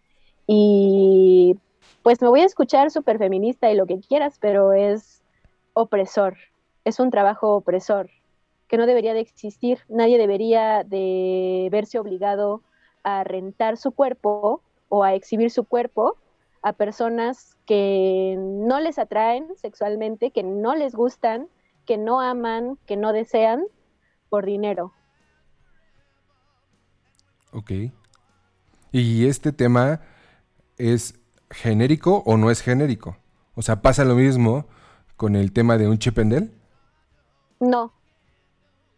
No es lo mismo porque, eh, para empezar, eh, hay una mayoría, ¿no? Generalmente no hay clubs para mujeres en la misma cantidad que hay para los hombres. Es muy difícil que una mujer busque eh, pagar por obtener favores de, sex- de sexo de algún, de algún prostituto o gigoló o bailarín, ¿no? Literalmente la mayoría de las veces los bailarines que se contratan para despedidas de soltera y cosas de esas solamente van a bailar. Y por supuesto que existen casos en donde tienen que hacer esos favores sexuales, ¿no? Pero si vemos realmente cuánta es la demanda de ese empleo en contrapunto con la parte de las mujeres, es muchísima más la demanda que existe para los table dance que para los Chippendales. Entonces, creo que incluso ahí hay bastante desigualdad. Existe mm, una, no sé, a ver, para empezar, no sé por qué a alguien le darían ganas de pagarle a alguien que sabes que no le gustas, que no te desea, que solamente lo está haciendo para hacerte el favor. De, no sé por qué esa idea es excitante, ¿sabes? No sé, no sé por qué les agrada sentir que tienen el poder de hacer que una persona haga lo que ellos quieran sexualmente hablando. Primeramente, yo siempre he creído que evidentemente no tiene nada que ver con la promiscuidad, ¿no? Y la promiscuidad la podemos eh, ejercer todos y creo que todos tenemos oportunidades para ejercerla. Entonces me parece que está de más eh, pagar por ello. Siempre me he preguntado, bueno, que no tienen amigas, no tienen vecinas, no tienen alguien que de veras le diga al señor José Luis o como se llame, señor Juan, oiga, usted, la verdad, me gusta un chingo, don José Luis, o Juan, como sea. ¿Por qué no vamos al tallercito y nos echamos un rapidín, no? ¿Por qué a fuerza el señor Juan o el señor José Luis tiene que ir con una mujer vulnerable a pagarle para que le hagan un blowjob? ¿Por qué? ¿No? Siempre lo he pensado, no, no encuentro necesidad de que los hombres busquen ejercer ese tipo de poder, que además desemboca en otro tipo de cosas. Obviamente esa industria, si lo podemos llamar así, genera muchísimo dinero. Y evidentemente, precisamente porque genera mucho dinero, hay mujeres y adolescentes y niñas trabajando de eso sin su consentimiento. Entonces, ¿qué hay de sexy o de atractivo en algo que genera el sufrimiento de otras personas? Que también es verdad que existen mujeres que se prostituyen por gustos y también es cierto. Hay personas que, que se sienten a gusto trabajando como escorts y, y qué, qué bueno, ¿no? Qué, qué cool que puedan vivir de eso, pero estamos hablando de niveles diferentes, ¿no? Su profesión genera que exista una industria completamente oscura detrás que se dedica a satisfacer los deseos de los hombres. De no los tú, hombres. ajá, no tú, no, no, no los que conoces, pero quienes generan esa demanda son hombres. Ok. Fuertes declaraciones. Así es. Bastante fuertes. es la verdad, es la pura verdad, No lo sé. lamentablemente. Sí, sí lo es. Por muy normalizado que esté, por muy normalizado que, que haya sido o que, o que esté incluso ahora, no es normal, no está chido, no es sexy, no, no te hace más hombre ni más mujer a- eh, contratar un, un sexo servidor. Al contrario, o sea, es un si lo quieres ver así como va, no, no, no hay que hablar de las cosas tan, tan turbias, pues es un encuentro sexual fácil. Igual yo también le puedo pagar al güey que me guste y no voy a tener ni siquiera que esforzarme. Pero no le gusto, ¿sabes? No le gusto, le estoy pagando. Y eso no me da placer. Lo que me da placer es haber hecho algo que en la cacería, haber hecho algo, haberme quedado con la presa, decir, sí, a huevo, pude, no mames, le gusto, me gusta, nos dimos y eso, ¿no? Pero de otra manera no me parece ni tantito cool, la verdad. Ok. Eso no, te, no se te hace atractivo como te es atractivo ese bonito track de PJ Harvey y John Parrish. Ay, sí, Black Hearted Love, exactamente. ¿Por qué te- se te hace tan maravilloso ese track? Bueno, em, me parece una imagen súper linda, muy acosadora también, pero me parece muy lindo el sentimiento de estar, ah, bueno, lindo entre comillas, ¿no? Porque es como medio sad el estar observando de lejos, estar acechando un amor o un corazón, una persona, y tener como ese sentimiento tan, tan lindo de quererlo para ti, de quererlo resguardar y de querértelo llevar a la luna y las estrellas, ¿no? Así de, llévalo la luna por mí. Y no sé, esa canción me recuerda a una época de mi vida en donde estaba sumamente enamorada de un güey que nunca me peló. Ok. ¿En qué momento, en, qué momento puede em, rayar este, este amor con a lo mejor un poco de toxicidad por, por, por como estar ahí sin estar, ¿no? Sí, claro, como que estar, eh, ser de esa persona, pero es mi novio, pero no lo sabe, ¿no? Ese pedo. Eh, Ajá. es súper tóxico, eso no se debe de hacer, pero hay veces en la vida en la que uno no comprende ese tipo de situaciones y entonces te dejas llevar por lo que estás sintiendo y naturalmente los seres humanos somos necios, ¿no? Y aprendemos con base en las, en las experiencias exitosas o fallidas que tenemos, porque también es verdad ese dicho bien, bien boomer de nadie escarmienta en cabeza ajena. Por mucho que alguien te diga, ahí no es, tú no vas a saber que no es hasta que te des un pinche chingadazo contra la pared, ¿no? Y a partir de ahí es como vas aprendiendo que las relaciones tienen que ser recíprocas o no hay relación. Y tú en otro momento de tu vida tuviste una relación con alguien que no tuvo una relación contigo, ¿no?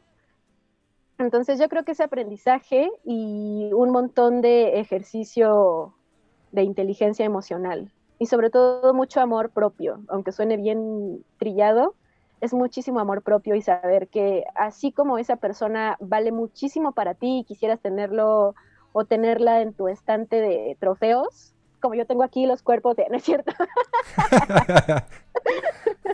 Eh, quisieras tenerlo en tu estante de trofeos, así tú vales para otras personas y somos un chingo de personas en el mundo y alguna de esas personas que piensen que eres una maravilla, tú también las vas a percibir como una maravilla. Así es. Pues vámonos. Vámonos con Vámonos. PJ Harvey, John Parrish. Regresamos A llorar. a llorar. Cámara, pues va, pongan la música, hijo.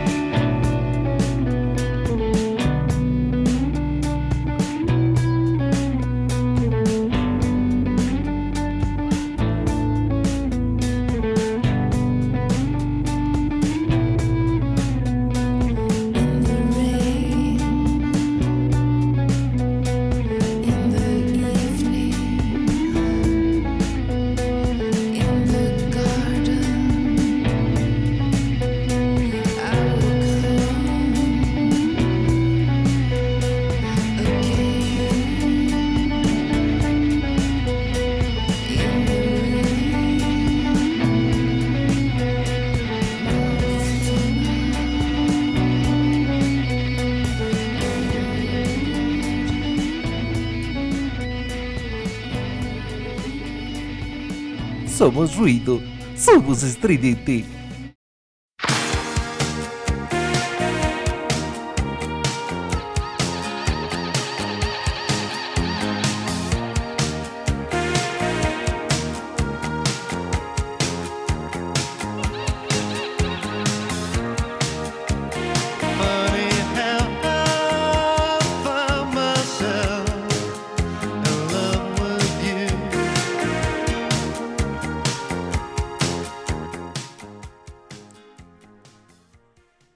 Regresamos a la carnicería del Butcher por Radio Estridente. Tenemos invitada a la señorita Nina. Y de fondo estamos escuchando a Talk Talk con It's My Life. Ese bonito track que a la pos de los años la señorita Gwen Stephanie se encargó de hacerla aún más un hitazo. Súper buena su versión. Sí. Y también Gwen Stephanie. Ah, sí, súper bella, es hermosísima. De las más Sí, hermosas que yo he visto. Ya lo sé. Ah, pero bueno. Muy bien. Eh, ¿Cuál ha sido la banda que topaste en vivo y dijiste, maldita sea, me rompieron el corazón? Um, déjame pensar, déjame pensar. Mm, No lo sé, yo creo que diría que... mm, Está muy difícil esa pregunta, ¿eh? Yo creo que los Concord. Yo creo que los Concord porque iba con una eh, expectativa muy alta por conocer el trabajo previo de cada uno como en sus bandas, como músicos. Y cuando la primera vez que los vi no me, no me, no me agradó como la propuesta de estudio, lo que venía escuchando en la radio y en sus diferentes canales, no me agradó para nada. Y me pareció incluso aburrido. O sea, pero ¿no te gustó desde, desde la versión estudio? No, no, no, me parecía muy buena la versión estudio. Ah, ya, ok, ok. ok. Eh, me gustaba su concepto y tenía unas expectativas muy altas. Entonces, cuando llegué, pensé que me iba a pasar lo mismo que cuando le, le tiraba caca a Molotov y los vi tocar en vivo y dije, wow, no mames, estos güeyes tocan increíble, ¿no? Pero yo dije, así me va a pasar porque estos güeyes son como de la misma camada y así, ¿no? Y no, no, no me resultaron tan impresionantes como yo creí que, que iba a estar el asunto. También los Ya Ya Yeahs. Me gustan mucho, pero, pero híjole, en vivo sí, sí está medio, medio feón, la verdad. ¿Sí, de verdad? Sí, sí O sea, yo, yo, yo he visto en tres ocasiones, tres ocasiones a los Yeah, Yeah, Yeah Ujú. y me han parecido buenos, ¿eh? Sí, o sea, aprenden, sí está chida sus canciones, pero mm, no, no me gusta el nivel que manejan en vivo. O sea, sí los iría a ver otra vez, pero sí es muy diferente lo que dan en vivo que lo que se escucha en los álbumes. Y no sé si sea precisamente por este espíritu guerrillero de Karen O, que siempre se está moviendo como chapulín por el escenario y haciendo pues lo que ella es, ¿no? Una showgirl. Pero sí, sí le falta bastante. No sé cómo esté ahora. Digo, la escuché en los Oscar cuando estaba eh, The Moon Song con la película de Hair. Ves que pasan todas las canciones que están nominadas al Oscar y me pareció que cantó muy bonito y de hecho tiene otras otras cosas que le he escuchado como tiene un cover que es medio desconocido que solamente lo hizo en una firma de autógrafos hace mucho tiempo y de hecho la grabación es de esa firma de autógrafos en donde canta Hyper Ballad de Björk. Hace una versión muy bonita de Hyper Ballad de Björk. Muy sencilla, muy simple, pero muy bonita. Entonces, por eso sí me atrevo a decir que en vivo sí, sí le falta. Como que se despreocupa de cómo canta y no resulta tan agradable. Ok. Bueno, ahí ya es un tema de, de- de gustos. Fíjate que justo, justo a mí, a mí me pareció fascinante y se me hizo ah, algo completamente valiente y arriesgado empezar un concierto con la capela de Runaway. Puf. O sea, de Sí. verdad está impresionante. Pero te das Karen, cuenta, no, ¿no? Que, que en ciertos momentos se escucha maravillosa y en otros dices como que, ¿what? Y también, no sé si tenga que ver con que los vi hace mucho tiempo, ¿no? O sea, tiene tiempo que los vi. Evidentemente, actualmente, Karen O, pues ha tomado clases de canto y las canciones que saca o que sacó en los últimos trabajos ya no eran tan gritonas, sino eran más bien más cantadas, ¿no? Entonces, Sí, ya con un trabajo previo. exacto, ya con un trabajo vocal específico, ya había melodía dentro de su voz, entonces tal vez eso también represente un factor a considerar. Ok. Y las bandas que no dabas un peso, ya me platicaste que a Molotov, ¿no? Pero alguna Sí. otra banda, o sea, Mol- Molotov, ¿por qué? ¿Por qué no te latía? No, no me gusta su pedo, o sea, soy, soy completamente de su pedo porque los dos somos comunistas, ¿no? Tanto, tanto ellos con su pedo bien anarquista y comulgo mucho con la ideología y con esto de tirar hate al capitalismo y a las figuras de poder en general, pero su música no me parece atractiva salvo determinadas piezas, ¿no? Entonces no, no, no fui tan fan cuando estaba todo su apogeo. Y fue justamente cuando los fui a ver, dije, pues a ver, ni siquiera los fui a ver porque yo quisiera, sino porque pues la- mis amigos querían ir a verlos. Y dije, no manches, tocan muy chingón estos güeyes, ¿no? La neta. Y prenden a la banda bien chido y todo, pero se nota muchísimo que son musicazos, ¿no? Que están súper... Bueno, yo al ser músico y al estar la mayoría de mi adolescencia y mi vida en bandas y proyectos musicales, pues me fijo mucho en esa, en esa parte de la ejecución en vivo y todo eso, ¿no? Que sea como de calidad, que sea un trabajo decente. Y pues es súper, súper sobrado de decente. La neta están, están muy cabrones los Molotov. Y también una banda que yo no era fan, yo no era fan, pero los vi en vivo y, y me desmayé, casi me muero ahí de la, de, me dio un ataque de pánico, literal.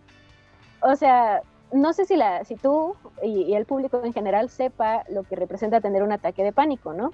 No es ponerte histérico y ponerte a dar vueltas y gritar como Bob Esponja, ¿no? Eh, son síntomas físicos que te hacen creer que te va a dar un infarto, que te va a dar un ataque cerebral o algo así, ¿no? Empiezas a sentir que se te duerme la mano, que se te sube la presión, pero no está pasando nada de eso, todo es psicosomático. Y yo los estaba viendo y neta dije, sí, ya me puedo morir. Y fue My Morning Jacket, de verdad. Fue en una presentación en el Corona Capital y fue, ha sido una de las presentaciones de una banda en vivo más bonitas, a pesar de haber sido en un festival, una de las más bellas que yo he, que yo he presenciado. Y son músicos de una altura, pero bien cabrona, y todo su concepto está mágico. Obviamente después de eso me puse como loca a, a escuchar todo de My Morning Jacket, a volverme súper fan. Y sí, neta, ha sido una de las bandas que más me ha impresionado. Ok. Casi me muero. Pero Casi me matan lo los estás hijos de contando. puta. Sí. Estuvo muy chido. Muy bien. Pues vámonos con algún traxito más de lo que nos hiciste favor de compartir Y... Échate el de Florence, el de Florence, que el de Florence también ha sido uno de los conciertos más chingones de mi vida. Esa mujer también es maravillosa. Muy bien. Entonces vámonos con What Kind of Man de Florence and the Machine. Yes. Y regresamos. Dos mil años más tarde. Trying to cross a canyon with a broken limb. You were on the other side, like always, wondering what to do with life. I'd already had a sip, so I reasoned I was drunk enough to deal with it. You were on the other side, like always. You could never make your mind. And with one kiss, you inspired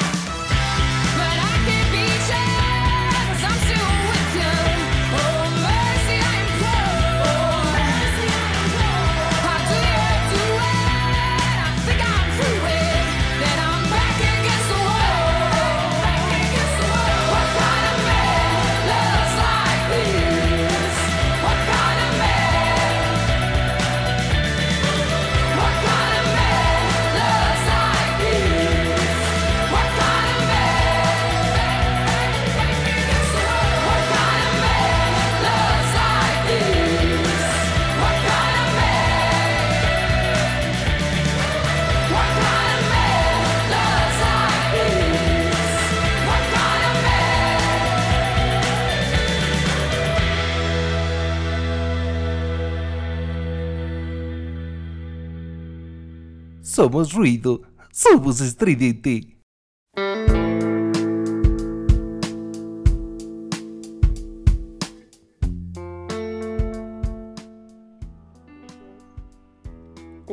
Estamos de regreso a la carnicería del Butcher.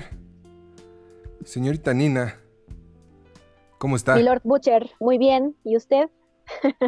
De maravilla. De maravilla, ¿cómo no estarlo? Super cool en la carnicería. Super cool. ¿Sí? ¿Qué, qué, qué? Platícame. Platícame tu transición entre la expectativa y la realidad. Eh, Del bueno, programa. estaba, estaba muy nerviosa. Ajá, yo así de, ay, Butcher, te tengo que agarrar porque la neta no te entendí. Pero sí. Eh, pues me sentía nerviosa porque en general me siento nerviosa por absolutamente todo. Entonces, eh, pues es un poco controlar esa parte que con los años he aprendido a hacerlo, pero también era desafiante por, eh, no sé, tal vez no, no saber qué contestar y todo, pero más era el nervio de que íbamos a estar en vivo y todo este rollo, que en realidad cualquier tipo de pregunta que pudieras hacerme, porque pues como ya te habrás dado cuenta, no tengo ningún problema en responder nada que se me pregunte. Correcto. Y sí, lo- me lo dijiste, ¿no? Tú dale. Sí, tú dale, tú dale. Es sin miedo al éxito. Exacto. Sí, no, Muy no, bien. no, no te sientas fresa. Cualquier tema, si quieres, hasta me das tu dirección, nos agarramos a chingadazos. Ay, ya de plano, me quieres agarrar a chingadazos. Si se da la ocasión, si me haces enojar. No, no es cierto. ¿Si eres muy enojona? No, para nada. Es muy difícil que me enoje. ¿Sí? Muy difícil, a menos que realmente sea algo que, que me lastime. A menos que realmente sea algo que me lastime, me enojo. O algo que sea así como que muy injusto. Injusticias y dolores es lo que me hace molestarme. Ok. Bueno, la pregunta obligada. Algo que has hecho que sabes que estuvo muy mal, muy mal, pero no te arrepientes. Algo que he hecho que estuvo muy mal, dejar mi licenciatura ya casi a término para dedicarme por completo a la música. Yo sé que mucha, mucha gente, de hecho, eh, cuando tomé la decisión, a excepción de mi madrecita santa, que siempre ha sido un ángel en mi vida, siempre me ha apoyado en absolutamente todas las decisiones que tomo, pero la mayoría de la gente me decía, bueno, pero si ya estás a término, pues ya, pues termínala y empiezas con lo de la música. Y yo así de, no, el futuro es hoy viejo. Y como en- encontré la oportunidad de profesionalizarme en, en piano, en la música, pues dije, ¿ya para qué quiero todo lo demás? Si esto es todo lo que, lo que deseé, todo lo que quería, ¿no? Entonces, ya no quiero nada más. O sea, fue, tal vez sí pude haberla terminado, ¿sabes? Pero yo ya no quise, yo ya no, ya no quería continuar por ese camino. Amé mucho lo que aprendí en mi carrera. Eh, era muy feliz en mi carrera, pero, pero no tan feliz como lo soy ahora y como lo fui al momento de tomar esa, para muchos, mala decisión. No, pues para ti es una buena decisión y a quien le debe de importar es a ti, ¿no?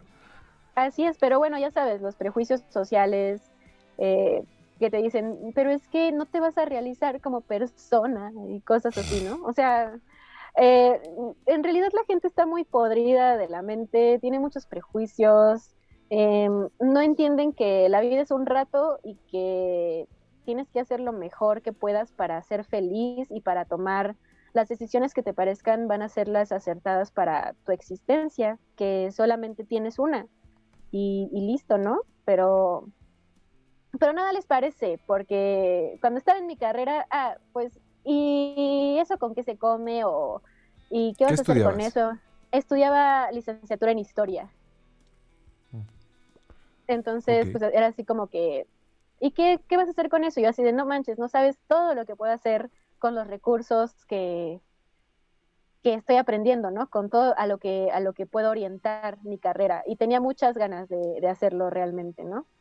Sobre todo eh, en este asunto de, de ser como transgresora del sistema, ya sabes, utilizar la historia como herramienta de, de lucha social. Entonces, estaba muy motivada en ese aspecto, pero también después, la verdad, me desanimé mucho de la gente conforme fue, fue, fui creciendo, conforme fui creciendo mentalmente y emocionalmente, me desanimé de la gente y entendí que yo no iba a hacer la diferencia por el simple hecho de querer luchar con la historia y, y así, ¿no?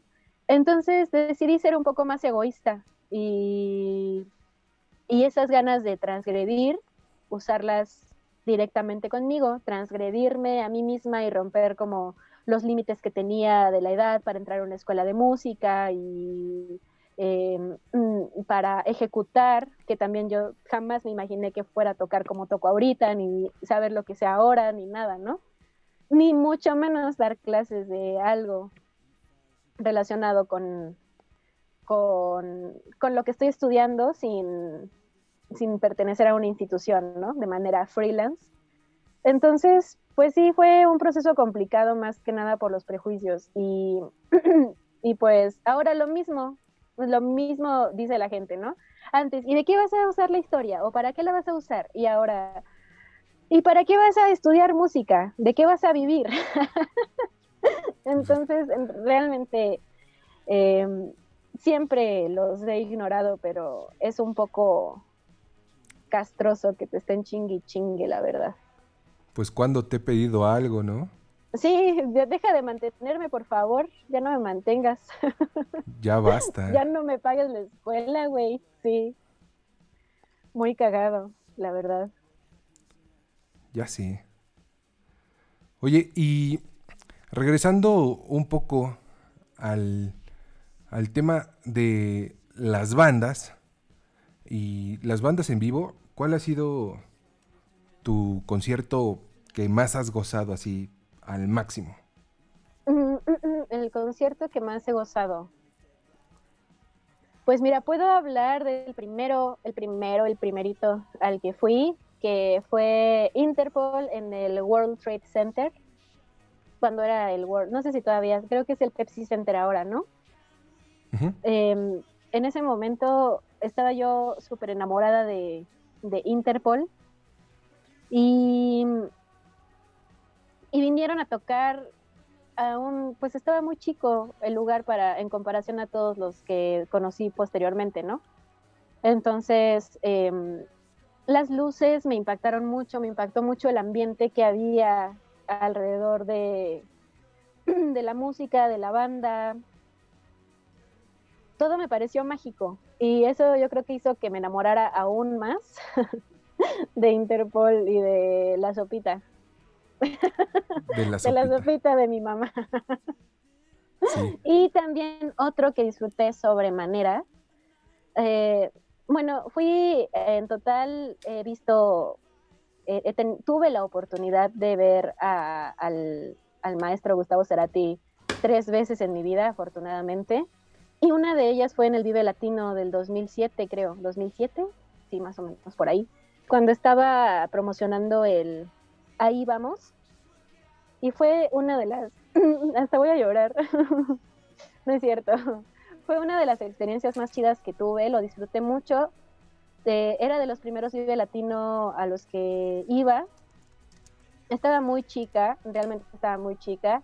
Y lo estaba disfrutando tanto, tanto, tanto que hasta estaba llorando de, ver a, a Gustavo Cerati. Además de que se me habían perdido mis amigos, ¿no? me quedé sola en el concierto de Gustavo Cerati y al lado de mí había un, un tipo metalero. Y digo que era metalero y me atrevo a aventarme este juicio de valor porque eh, traía una playera de Megadeth, traía su cabello súper largo, lacio, sus pulseras, ya sabes, estoperoles, o sea, era el, el típico, ¿no? El típico metalero. Y aparte tenía bigote y todo el pedo, ¿no?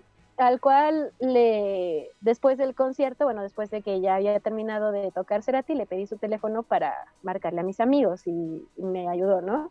Pero durante el concierto, él también estaba llorando y le estaba gritando a Cerati, eres el Mesías, cabrón. Y yo así de, "Ah, sí es, sí es el Mesías.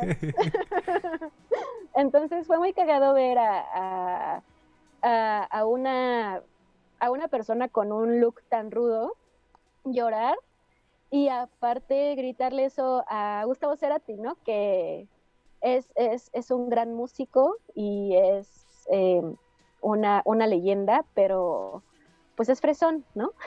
es fresón.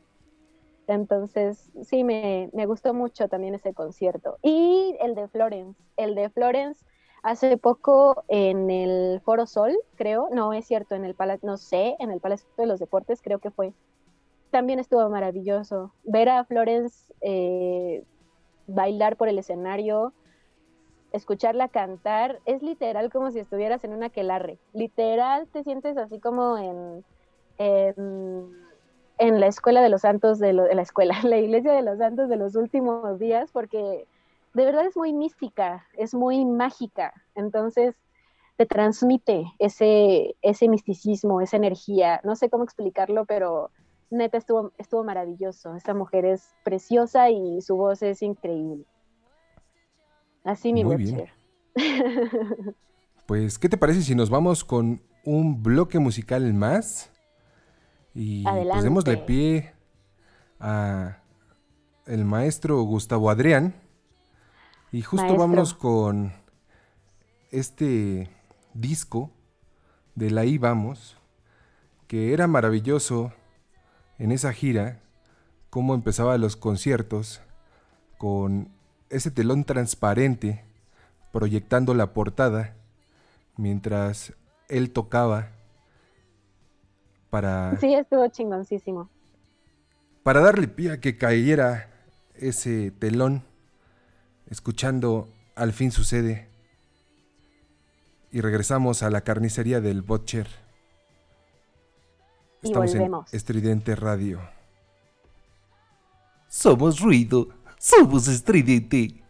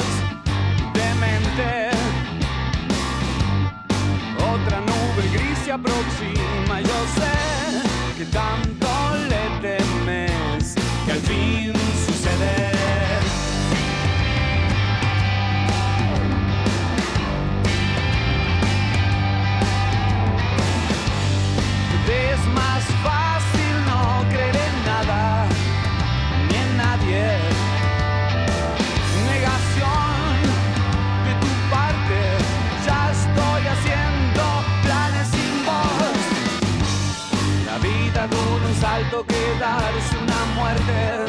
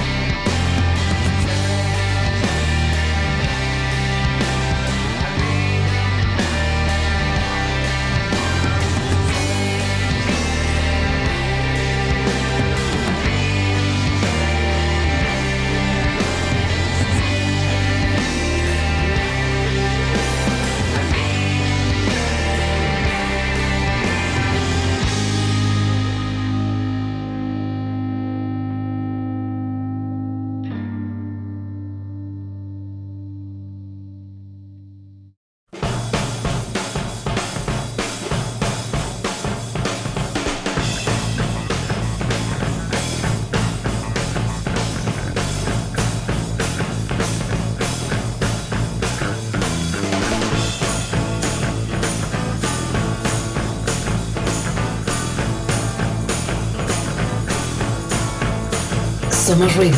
Somos estridente.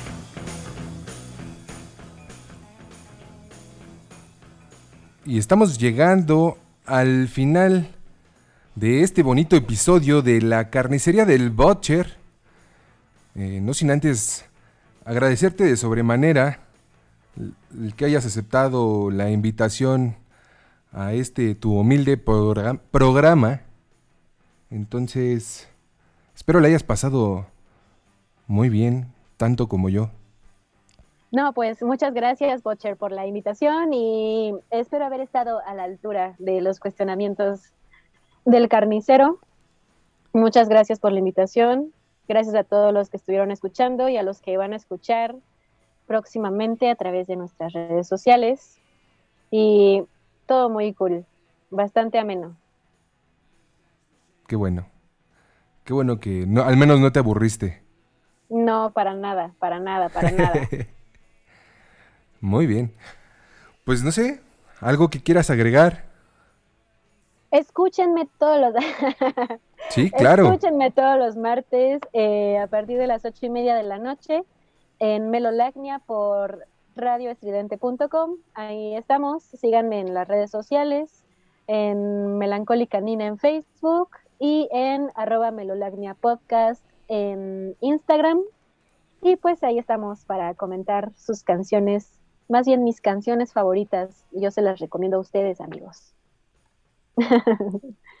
y ya, Butcher. Eso es todo. Muy bien. Muchas gracias. No, al contrario, de verdad, muchas gracias a ti. Y quiero mandar un saludo a todos nuestros escuchas que por ahí nos estuvieron mandando mensajes y que, bueno, al final del día nos comentan que se llevan mucho aprendizaje en el tema sexual que se dieron cuenta que sí pueden preguntar si todo bien o todo mal. Claro, es lo Sin más pena. importante. Y también nosotras tenemos que aprender a responder sin pena, porque a veces nos preguntan que si todo bien y por temor a, a decir que nos gusta, decimos que sí, que todo bien. Entonces, tenemos que aprender nosotras a responder con sinceridad y ellos, ustedes, tienen que aprender a, a preguntar. Sí, creo que es, es un aprendizaje total y creo que sí va muy de la mano con la comunicación de justo con la pareja en turno, ¿no? Porque sí no es nada fácil y no es como... No es, no es como la misma fórmula para todas las parejas, ¿no? Exactamente, uno quisiera que sí, y a veces funciona, a veces existe esa suerte, ¿no? De que con varias parejas te funciona lo mismo y, ah, super pro, bravo, aplausos y abrazos y todo, ¿no? Pero no siempre va a ser así. Ah, por muy bueno que seas, siempre vas a ser la peor experiencia de alguien. Entonces, hay que Qué tener cuidado. Sí. qué fuerte, o sea, ah, sí muy cierto, pero qué fuerte, ¿no? Sí, desafortunadamente, o sea, es, es- eso pasa en todo, Butcher. O sea, para alguien, alguien puede ser hermoso, pero para alguien siempre va a ser el más horrendo. Entonces, para gustos, colores. Ni ¿Qué- modo. ¿Qué, qué es, qué escalofriante declaración, de verdad. Creo que fue un momento catártico, así. Mi cabeza hizo ¡pum! Explotó. Te lo juro. Pero, pero es verdad, es y es lo más justo. No puede ser eh, eh, Zeus con todas, ¿no? Ya sé. Qué complicado. Sobre todo ahora que te Pero- cases y que tengas tus primeras experiencias, pues Sí, ya. tienes que tenerlo en cuenta. Ya voy a llevar mi libreta de apuntes. Así es. Así va a ser. Pues bueno, muchas gracias. Un saludo Gracias a todos. Y pues bueno, nos escuchamos Saludos, la próxima semana en la carnicería del Butcher. Este jueves también nos escuchamos a las 9 de la noche en Así de Sample. Esta vez nos va a acompañar mi primo, el buen Efraín, de la Taberna del Gato Negro. Espero nos puedan acompañar también. y pues que tengan una excelente y maravillosa semana. Sé que es lunes, sé que Nina odia los lunes, Los pero bueno, odio. ni modo. Deben de Ahora ya no tanto. Ahora ya no tanto. Muy bien. Pues llegamos al final, muchachos. Ya saben cómo nos despedimos. Y pues bueno, nos escuchamos pronto. Uh, y estás escuchando la carnicería del Butcher.